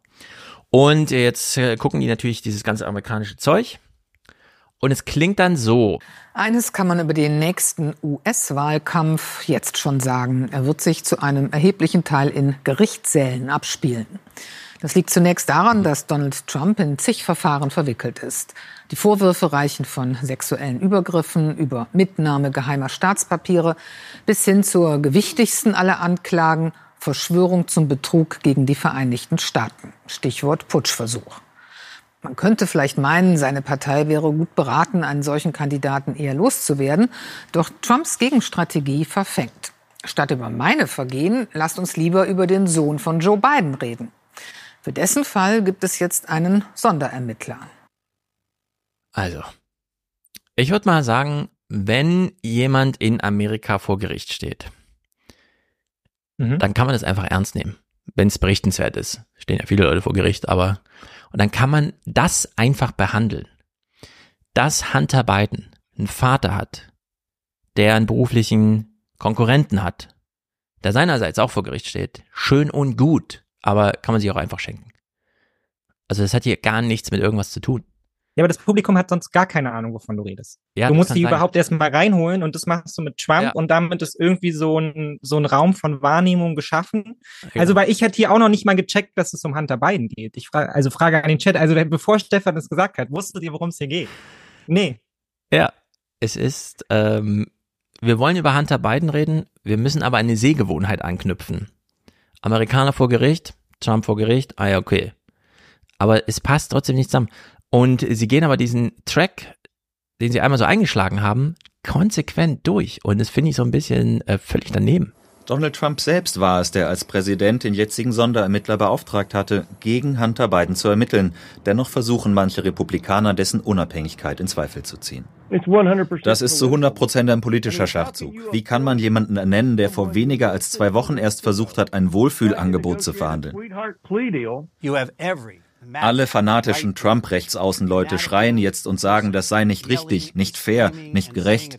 Der ehemalige Präsident versucht, dieses Thema zu benutzen, um sein eigenes Verhalten zu entschuldigen. Fragen dazu beantworten? Nein, danke, als Präsident Biden zum Wochenende in sein Privathaus abreist. Ja, also wenn man immer nur jedes Mal behauptet, ah ja, da ist jemand vor Gericht, also ist das eine Medienshow, wird es trotzdem nicht wahrer. Ja klar, ist eine Medienshow, weil ihr eine draus macht. Aber das ist, es bleibt doch trotzdem unverändert, dass dort ein Richterspruch, ein Juryurteil gefällt wird. Das einfach so ist, wie es ist. Egal, wie die öffentliche Meinung darüber hinaus ist. Also ist doch der ganze Sinn von Rechts wegen, dass man, auch wenn eine Mehrheit, dass sie dann trotzdem als äh, Unterlegene isoliert und folgenlos, halt weiter reden darf, aber dass da einfach Sprüche Urteile, Entscheide, Bescheide ausgestellt werden. Ja. Und trotzdem Ich immer diese also- ständige Anbindung. Ja, ich würde behaupten, ich habe eine Auffassungsgabe, die ungefähr auf dem Level der Oma Erna ist, die das guckt und ich musste diesen Clip original dreimal schauen. Ich habe ihn nicht verstanden. Ich habe den Spin einfach nicht gecheckt. Auf einmal sind da diese beiden Kommentatoren, von denen du keine Ahnung hast. Da steht ja auch nichts dazu. Genau, ne? da, nee, du kannst nur ableiten, irgendwie so, bei dem einen steht CNN im Hintergrund. Das heißt, er sagt wahrscheinlich die Position, die hier rübergebracht werden soll. Ja. Der andere, den muss ich irgendwie als Unsinn abstufen und so. Das kriegst du aber in so drei Sekunden vorher genannt. Dann kommen einfach irgendwelche Schnipsel von irgendwelchen US-amerikanischen Kommentatoren, whatever.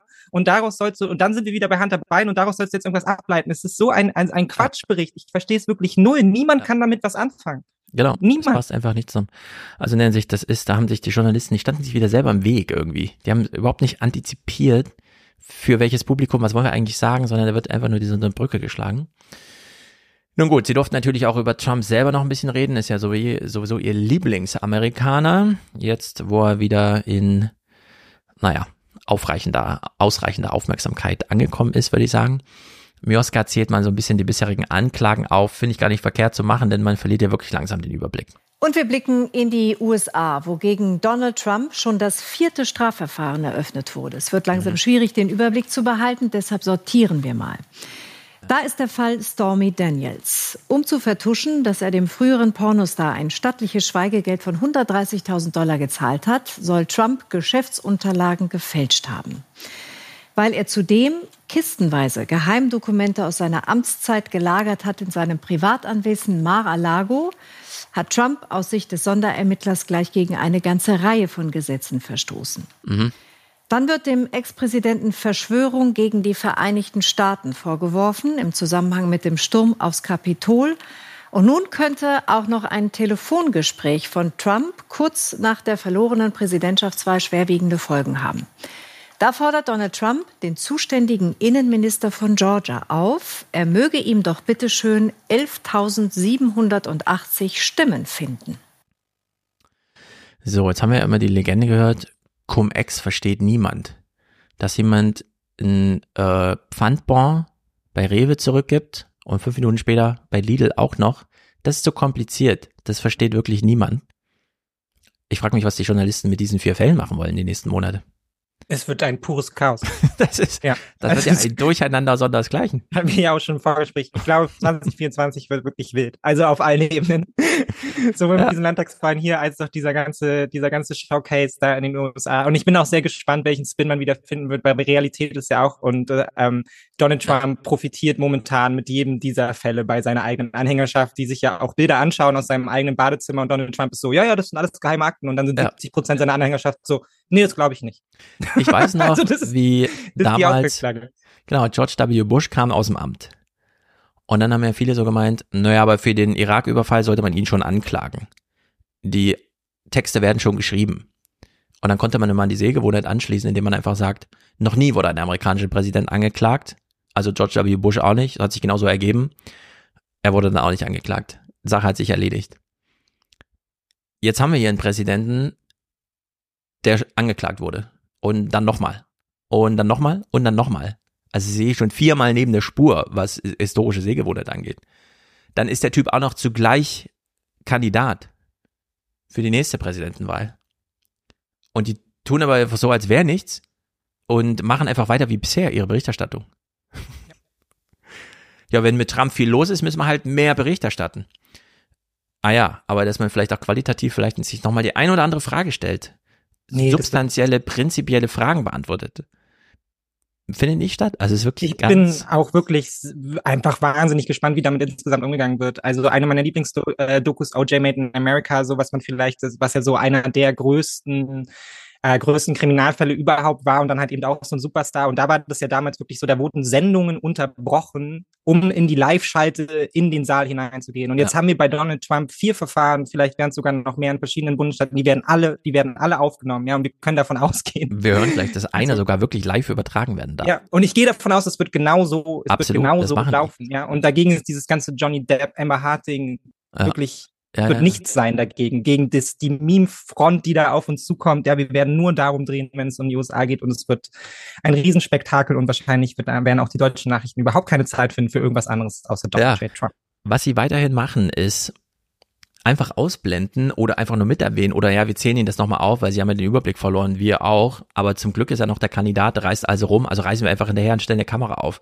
Der Typ kam ins Amt vor mittlerweile sechs Jahren, 2016, sieben Jahren, hat sich hingestellt und hat gesagt, da hinten sind die Journalisten, ich hasse sie alle. Und die haben einfach weitergemacht, als wäre nichts gewesen. Ja, dann zeigen wir halt, wie er sagt, er hasst uns alle, er wünscht uns den Tod, er lässt irgendwelche Leute mit dem Auto über uns fahren und so lauter solche Sachen. Und äh, es läuft einfach so weiter. Trump fährt irgendwo hin, in dem Falle nach Iowa. Wir wissen alle warum, weil da die ersten Vorwahlen sind, in ungefähr 15 Jahren gefühlt. Und es, aber in diesem Fall habe ich mir gedacht, wir, wir hören den Clip mal, denn wir hören da Sprüche, die gerufen werden und denken uns, da gab es doch noch einen anderen Spruch. Four more years. Vier weitere Jahre feuern Anhänger Donald Trump am Wochenende in Iowa an. Unerschütterliche Unterstützung trotz mehrerer Anklagen. Und auch diese vierte könnte seine Popularität im eigenen Lager weiter steigern. So, ja, liebe Journalisten, geschenkt. Die Menschen lieben ihn. Aber four more years, ich kann mich noch an den im gleichen Takt Lock him up, Lock her up. Ja. Wo sind denn, äh, das würde ich ja gerne mal sehen, liebe Amerikaner. Macht doch mal hier Lock him up Sprüche, wenn er, wenn er da irgendwo auftaucht. Lock him up, lock him up. Weil das ist auch eine Sehgewohnheit, die ich habe. Lock her up ge Gerufe. Ja, das stimmt. Ja. Nun gut. Naja, Aber es ist wieder, es ist wieder das Game der, der Mobilisierung. Es wird sehr spannend sein, wer am Ende da on top hervorgeht aus diesem Game der Mobilisierung. Genau. Ja. Aber man muss eben immer, ich weiß nicht genau, warum die Journalisten das nicht interessiert, am Ende werden Urteile gefällt, bevor er gewählt werden kann, überhaupt nur, alle- allein aus zeitlicher Sicht. Und diese Verurteilungen oder eben nicht, die da stattfinden, haben mit der öffentlichen Meinung nichts zu tun. Ich weiß nicht genau, wo das Problem ist, das uns zu vermitteln, was das auch bedeutet so insgesamt. Äh, aber es wird nicht gemacht. Und in dem Fall ist es wirklich wahnsinnig interessant, denn diese Verurteilungen sind nicht mal für einen amerikanischen Präsident irgendwie revidierbar, teilweise. Beim Prozess selbst dürfte dann nicht nur um das Recht, sondern auch um die öffentliche Meinung gerungen werden. Denn anders als in den anderen Fällen wird der wohl live übertragen.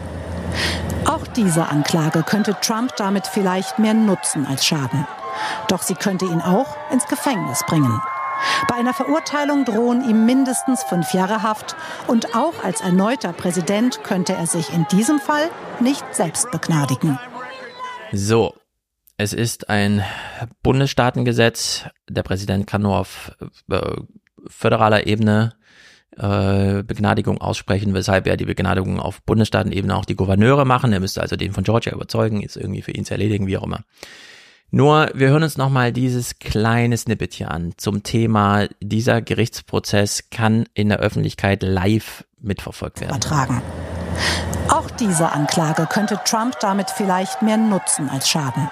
So, sie sagt zum einen, es könnte ihm mehr nutzen als Schaden. Natürlich, er bekommt Aufmerksamkeit. Es könnte sein, dass er wegen dieser Aufmerksamkeit vor Gericht in Georgia gewählt wird, weil ihm das Aufmerksamkeit bringt und Aufmerksamkeit wissen wir ja als Mobilisierungsmasse und so weiter. Also das könnte sein. So, und jetzt sagt sie das aber wie folgt weiter.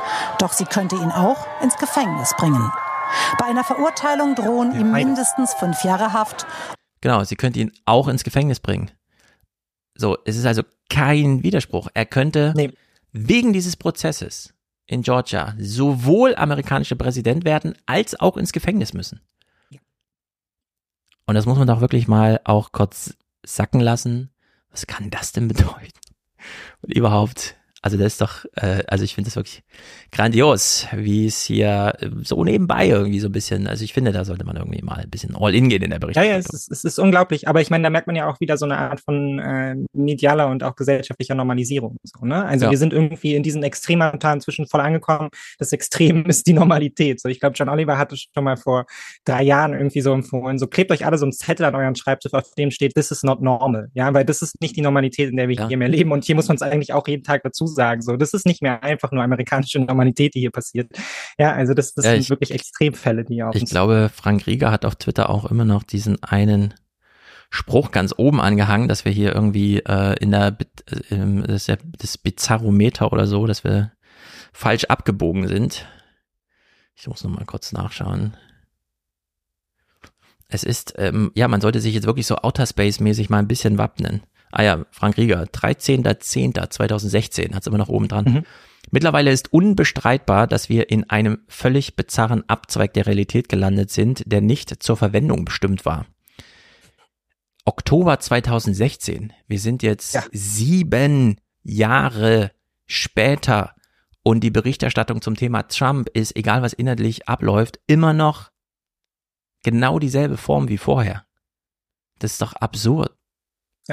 Ja. Trump tritt meine, irgendwo wir haben's auf, der- schickt ein Kamerateam hin. AfD, ja, wir haben es bei der AfD auch, darauf lässt sich das übertragen. Stimmt. Ähm, auch da kommen wir nicht aus dem Modus der Normalisierung raus. Und in gewisser Weise auch bei Corona-Folgen und all diesen Sachen. Ne? Das ist ja auch so normalitätsmäßig eingepreist, dass wir haben keine Ja. Aufarbeitung davon, was diese zwei Jahre mit uns gemacht haben. So, und Ja. So, wir öffnen das letzte Thema. Flugbereitschaft. Auch ein Evergreen. Diese Gewohnheiten sind da. Es musste ja irgendwann passieren.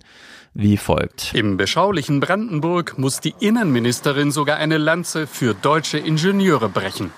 Deswegen würde ich jetzt von Sind wir jetzt eigentlich zu weit ins Thema reingesprungen? Muss man noch erklären, was passiert ist? Also Baerbock sitzt in Abu Dhabi, will nach Sydney, Flugzeug fliegt hoch, das heißt irgendwie die Landeklappen gehen nur so halb rein, wir erreichen unsere Flughöhe nicht, Reisegeschwindigkeit, wir müssen wieder umdrehen. Pipapo, Flugbereitschaft ist natürlich Hoheitsgebiet der Innenministerin. Sie muss jetzt erklären, was ihre Sachlage ist. Im beschaulichen Brandenburg muss die Innenministerin sogar eine Lanze für deutsche Ingenieure brechen. Deswegen würde ich jetzt von ähm, einer technischen ähm, Geschichte, die jetzt passiert ist, was mir sehr leid tut für meine Kollegin Frau Baerbock, ähm, nicht darauf schließen, dass das gleich ein schlechtes Zeichen für die Ingenieurskunst in Deutschland ist. Wir haben nach wie vor die besten Ingenieurinnen und Ingenieure. Wirklich? Dreimal landen in Abu Dhabi?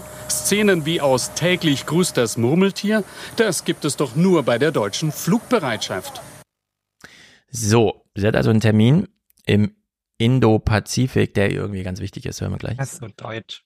Und jetzt haben wir gehört, dreimal, okay, also es ist im Grunde die Details egal, sie fliegen los, klappt nicht, kommen wieder zurück, einen Tag später fliegen nochmal los, klappt wieder nicht und probieren es nochmal. Also es ist äh, wirklich drunter und drüber. Der journalistische Ansatz ist jetzt, ja, da sind wir nicht die Einzigen. Nein, sagt die Kollegin vom Schweizer Fernsehen, die Eidgenossen, übrigens auch ein Ingenieursvolk, haben genau dieselben Probleme.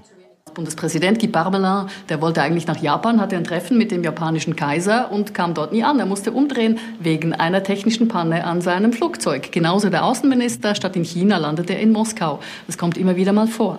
Der einzige, der bisher immer ankommt, ist der deutsche Kanzler, denn er benutzt den neuen teuren A350. Mm, ein neueres, teures Flugzeug, hat das ihr nicht gegönnt, muss sie hier im A340 fliegen.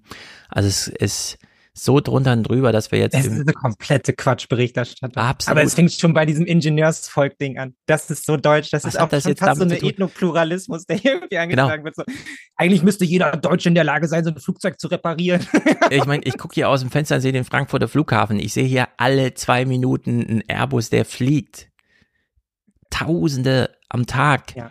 Ist, wenn mal einer nicht fliegt, okay, der ist ja wieder ge sicher gelandet und alles. Also was hat das, was haben die deutschen Ingenieure jetzt damit zu tun, außer dass ich ihn halt mal gebaut habe? Es ist Das ist völlig mega bescheuert. peinlich, Jetzt haben sie ist Scholz da reingebracht, der ja privilegierter fliegt. Also es wird noch so ein Konflikt äh, auf so einer Beziehungsebene irgendwie aufgemacht. Diese Linie wird dann auch durchgehalten bis in die äh, Final, bis ins Finale von dieser Berichterstattung. Die Luftwaffe hat ja Langstreckenflugzeuge, ganz neue, Airbus A350, die der Haushaltsausschuss genehmigt hatte, die auch angeschafft worden sind. Warum ist Annalena Baerbock mit diesem uralten A340 unterwegs gewesen? Hat da die Hackordnung im Bundeskabinett vielleicht daran äh, verhindert, dass die Bundesaußenministerin das für diesen Flug eigentlich geeignetere Flugzeug hätte nutzen können. Ist also am Ende der Bundeskanzler an diesen Szenen schuld? Bevor diese Frage geklärt werden kann, am Ende zähle, dass alle gesund gelandet seien, sagt die Vorsitzende des Verteidigungsausschusses. Shit happens, das ist blöd, aber möge uns nichts Schlimmeres passieren. Ich habe nicht nachgeguckt. Aber soweit ich weiß, kann man sich bei der Frage, wie komme ich denn eigentlich von Abu Dhabi nach Sydney, ungefähr ein paar Flugzeuge aussuchen. Da fliegt ja. ganz sicher ein Jumbo. Da fliegt auch ein Dreamliner. Wenn man Glück hat, kann man vielleicht sogar nach A380, ganz tolle deutsche Ingenieurskunst fliegen. Man kann mit allem da fliegen. Man muss sich halt nur ein Ticket kaufen und dann rechtzeitig am Gate sein. Fertig ist ja. die Laube. Mehr ist überhaupt nicht zu tun dass man hier jetzt plötzlich anfängt mit, oh ja, es gibt nur zwei Flugzeuge auf der Welt. Das von Scholz und das von der Baerbock. Und das eine funktioniert, das andere nicht. Hat der eine vielleicht der anderen das Flugzeug kaputt gemacht? das ist doch, ja. also so eine Art von Kindergarten, das Scholz kann man sich gar nicht selber, vorstellen. Hat er selber die Bremsschläuche durchgeschnitten, damit Vor allem wegfliegen. Brauchen wir einen O-Ton von Agnes Strack-Zimmermann dazu? Nee, null. Das fand ich auch Die so geil. Ich sagt, auch, ja, wo kommt denn jetzt Agnes so. wieder her? Agnes darf nicht fehlen. Die muss überall vorkommen, sonst fühlt sich der Deutsche verunsichert. Man hat sich schon so an ihr Gesicht gewöhnt. Ich muss wissen, wie Agnes Ja. Strack-Zimmermann das beurteilt. Okay, Das dann ist bin ich beruhigt. wirklich, man versteht das doch nicht. Und Nee, jetzt null. erklärt uns nochmal der Korrespondent, wo wir sagen, ja, die Landeklappe ging halt nicht ganz rein. Dadurch war ein bisschen Widerstand luftmäßig und es konnte halt nicht so schnell fliegen und hätte es halt nicht geschafft bis dahin, also dreht es um. Eigentlich alles klar soweit. Jetzt erklärt uns nochmal der Korrespondent Georg Schwarte, was überhaupt, es gibt gar keinen Bedarf, uns das zu erklären, was er uns jetzt erklären möchte. Das ist ihr Leib- und Magenthema, der indopazifische Raum. Das war eine wichtige Reise. Da hat sie sich sehr drauf gefreut. Offiziell hat sie mitteilen lassen, naja, manchmal äh, ist es eben verflixt. Das hat sie ihren, ihrem, Sprecher, ihrem Sprecher äh, schreiben lassen. Das muss man übersetzen. Die ist immerhin Chefdiplomatin. Übersetzen. Manchmal ist es eben verflixt. Das heißt auf gut Deutsch verflixt und zugenäht und verdammt nochmal noch hinten drauf. Ähm, das, sie hat sich sehr geärgert, dass das passiert ist. Denn diese Reise war ihr wirklich wichtig. Okay, war jetzt die sind wir beim. Bilde. Ja, dem war auch ein bisschen warm. Ja, Herr Schwarte, das haben Sie sehr gut erklärt. Verflixt heißt, Ja. es verflixt, das ist aus diesem Spruch verflixt und zugenäht, das ist jetzt wirklich blöd. Ja. Es stellt sich raus, das ist ärgerlich, ja. Und verdammt noch hinten drauf. Und die Region war ihr ja wirklich super wichtig. Das ist ihr Lieblingsthema. Ja, wir wollen nur diesen einen Clip. Ich fand das wirklich äh, an Robin Alexander, äh, hat ja seinen eigenen Podcast, er hat es einfach so kurz abgeräumt. Was ich erstaunlich fand, damals, als Merkel mit uns nicht weiterkam zum G20, hat sie ja einfach Linienflüge gebucht und ist, ist dann halt da ein paar Stunden später angekommen. Und wir waren gekniffen und konnten mit dem ICE zurückfahren. Aber Baerbock hat ja noch einen Versuch gemacht, mit der ganzen Delegation nach, nach Australien zu kommen. Und da fragt man sich natürlich, warum? Äh, warum? Was ist daran so wichtig? Warum müssen da jetzt alle Journalisten auch mit und alle Mitarbeiter? Ja, wäre es nicht besser gewesen, einfach mit fünf Leuten Linie weiter zu fliegen? Ja. Warum? Ich meine, die Europäische Kommission fliegt nur Linie. Die haben keine eigenen Flugzeuge. Wenn Ursula von der Leyen als wichtigste Europäerin, mächtigste Frau der Welt irgendwo hin will, geht die zum Flughafen in Brüssel und bucht sich ein Ticket. Und wenn da ein Flugzeug irgendwas hat, dann fliegt es halt eine Stunde später. Ja. Und Annalena Baerbock macht es nicht mal, wenn ihr Flugzeug kaputt ist. Die lässt dann lieber den Termin sausen, statt zu denken, Abu Dhabi, Sydney, dazwischen liegt irgendwie Singapur, das größte Drehkreuz der Welt. Ich komme da nie hin. Ja, Abu Dhabi übrigens auch ein Riesendrehkreuz. Also Flugzeuge Ja. gibt's genug. Das Es ist, ist daran wirklich- besteht wirklich kein Mangel. Ja, es ist wirklich ganz erstaunlich, aber Und die es Kosten es können es ja auch nicht sein. Ja, ja, pf, genau. Äh, Naja, gut, kann man ja jetzt ähm, von, von ableiten, was man sich jetzt da denken mag, ne? Warum es jetzt wichtig war, dass die Journalistinnen vor allem dabei sind. Ja, also Ja. ich finde es auch sehr schön in dem Kontrast, dass es so ist, das ist ihr absolutes Lieblingsthema, das ist ihr so wichtig, nichts beschäftigt sie so sehr wie der Indo-Pazifik. Mhm. Ja, offensichtlich beschäftigt sie mehr, dass Journalistinnen mitreisen. Ja, als dass genug Fotos von ihr gemacht also, werden. Dann fliegst du lieber wieder nach Hause. Nee, wenn das keiner, wenn es keiner aufnehmen kann, dann fliege ich wieder zurück. Nee, Die sorry, Fotografen Leute. müssen mit. Ich kann hier nicht ohne Ja. Fotografen eine Show Ohne machen. geht nicht. Ja. Ja. Also in der Hinsicht, das ist wirklich gruselig und damit eröffnen wir jetzt nicht noch das Kapitel AfD-Parteitag zum Thema, wer sollen für uns die Europäische Union zertrümmern. Nee, ist doch einfach alles nur furchtbar. Ja, dass die Russen jetzt zum Mond wieder fliegen, finde ich unter Long-Term-Missen ganz interessant, weil Straßenumfrage, wie finden das die Leute? Ja, finde ich super, dass die russische Nation jetzt wieder stolz zum Mond fliegt, aber ihr Kühlschrank ist leer. Na, das ist mir gerade egal. Hauptsache, wir sind eine stolze Nation, die zum Mond fliegt. Lauter solche Sachen, ja. Also es geht drunter und drüber. Aber wie gesagt, das einfach nicht. Thema Bewegung und Sport äh, haben wir im Intro abgehandelt. Das ist ja. damit auch genug. Gut, vielen Dank an dich, Mick. Grüße ich nach Berlin. Mich. Grüße zurück. Wieder ein schöner Podcast-Abend. Ja. Äh, für nächste Woche, es ist ja der 20. genau, da ist das Monatsende so nah, da machen wir neue 20er und machen dann nochmal große Lisa Paus Festspiele. Und äh, bitte hört alle neben der Spur, das kann man ja einfach jetzt machen. Ja, in der bitte. Hinsicht verlinken wir das nochmal, auch bei YouTube, für Leute, die nicht wissen, dass das hier fernsehpodcast.de ist, wo man sowieso immer findet, dass der Mick da verlinkt ist und sein Twitter und so weiter und so fort. In der Hinsicht, äh, macht euch eine schöne Woche. Ich mache mir auf jeden Fall eine schöne Woche und dann hören wir uns äh, beim nächsten Mal. Genau, ciao, ciao. zum nächsten Mal. Genießt die letzten Tage Sonne. Genau, haut rein.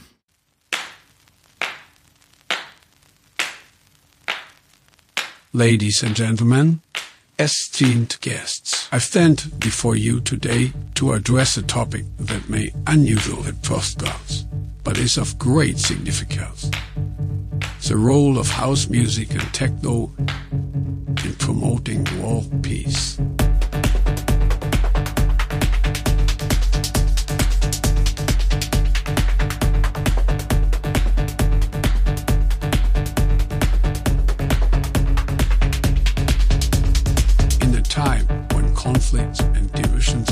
Prevalent across the globe, it's more important than ever to search for ways to bring people together.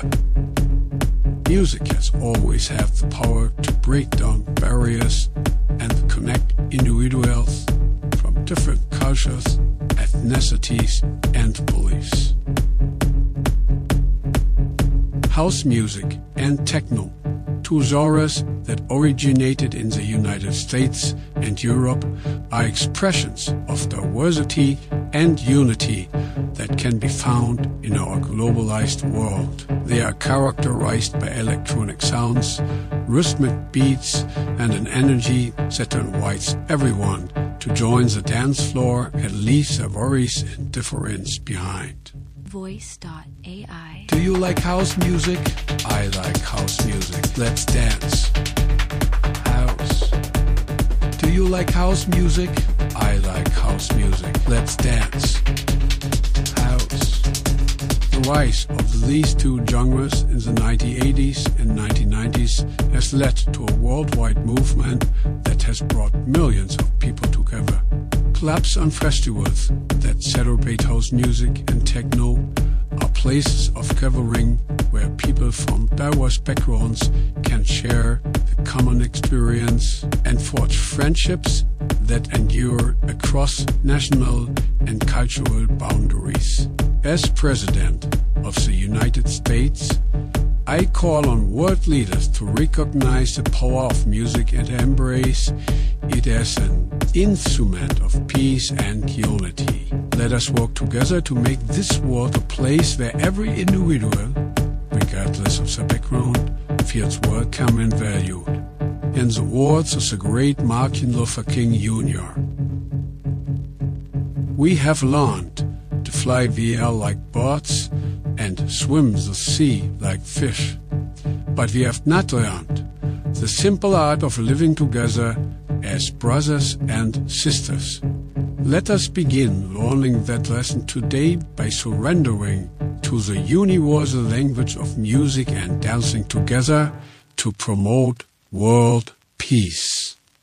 Voice.ai Do you like house music? I like house music. Let's dance.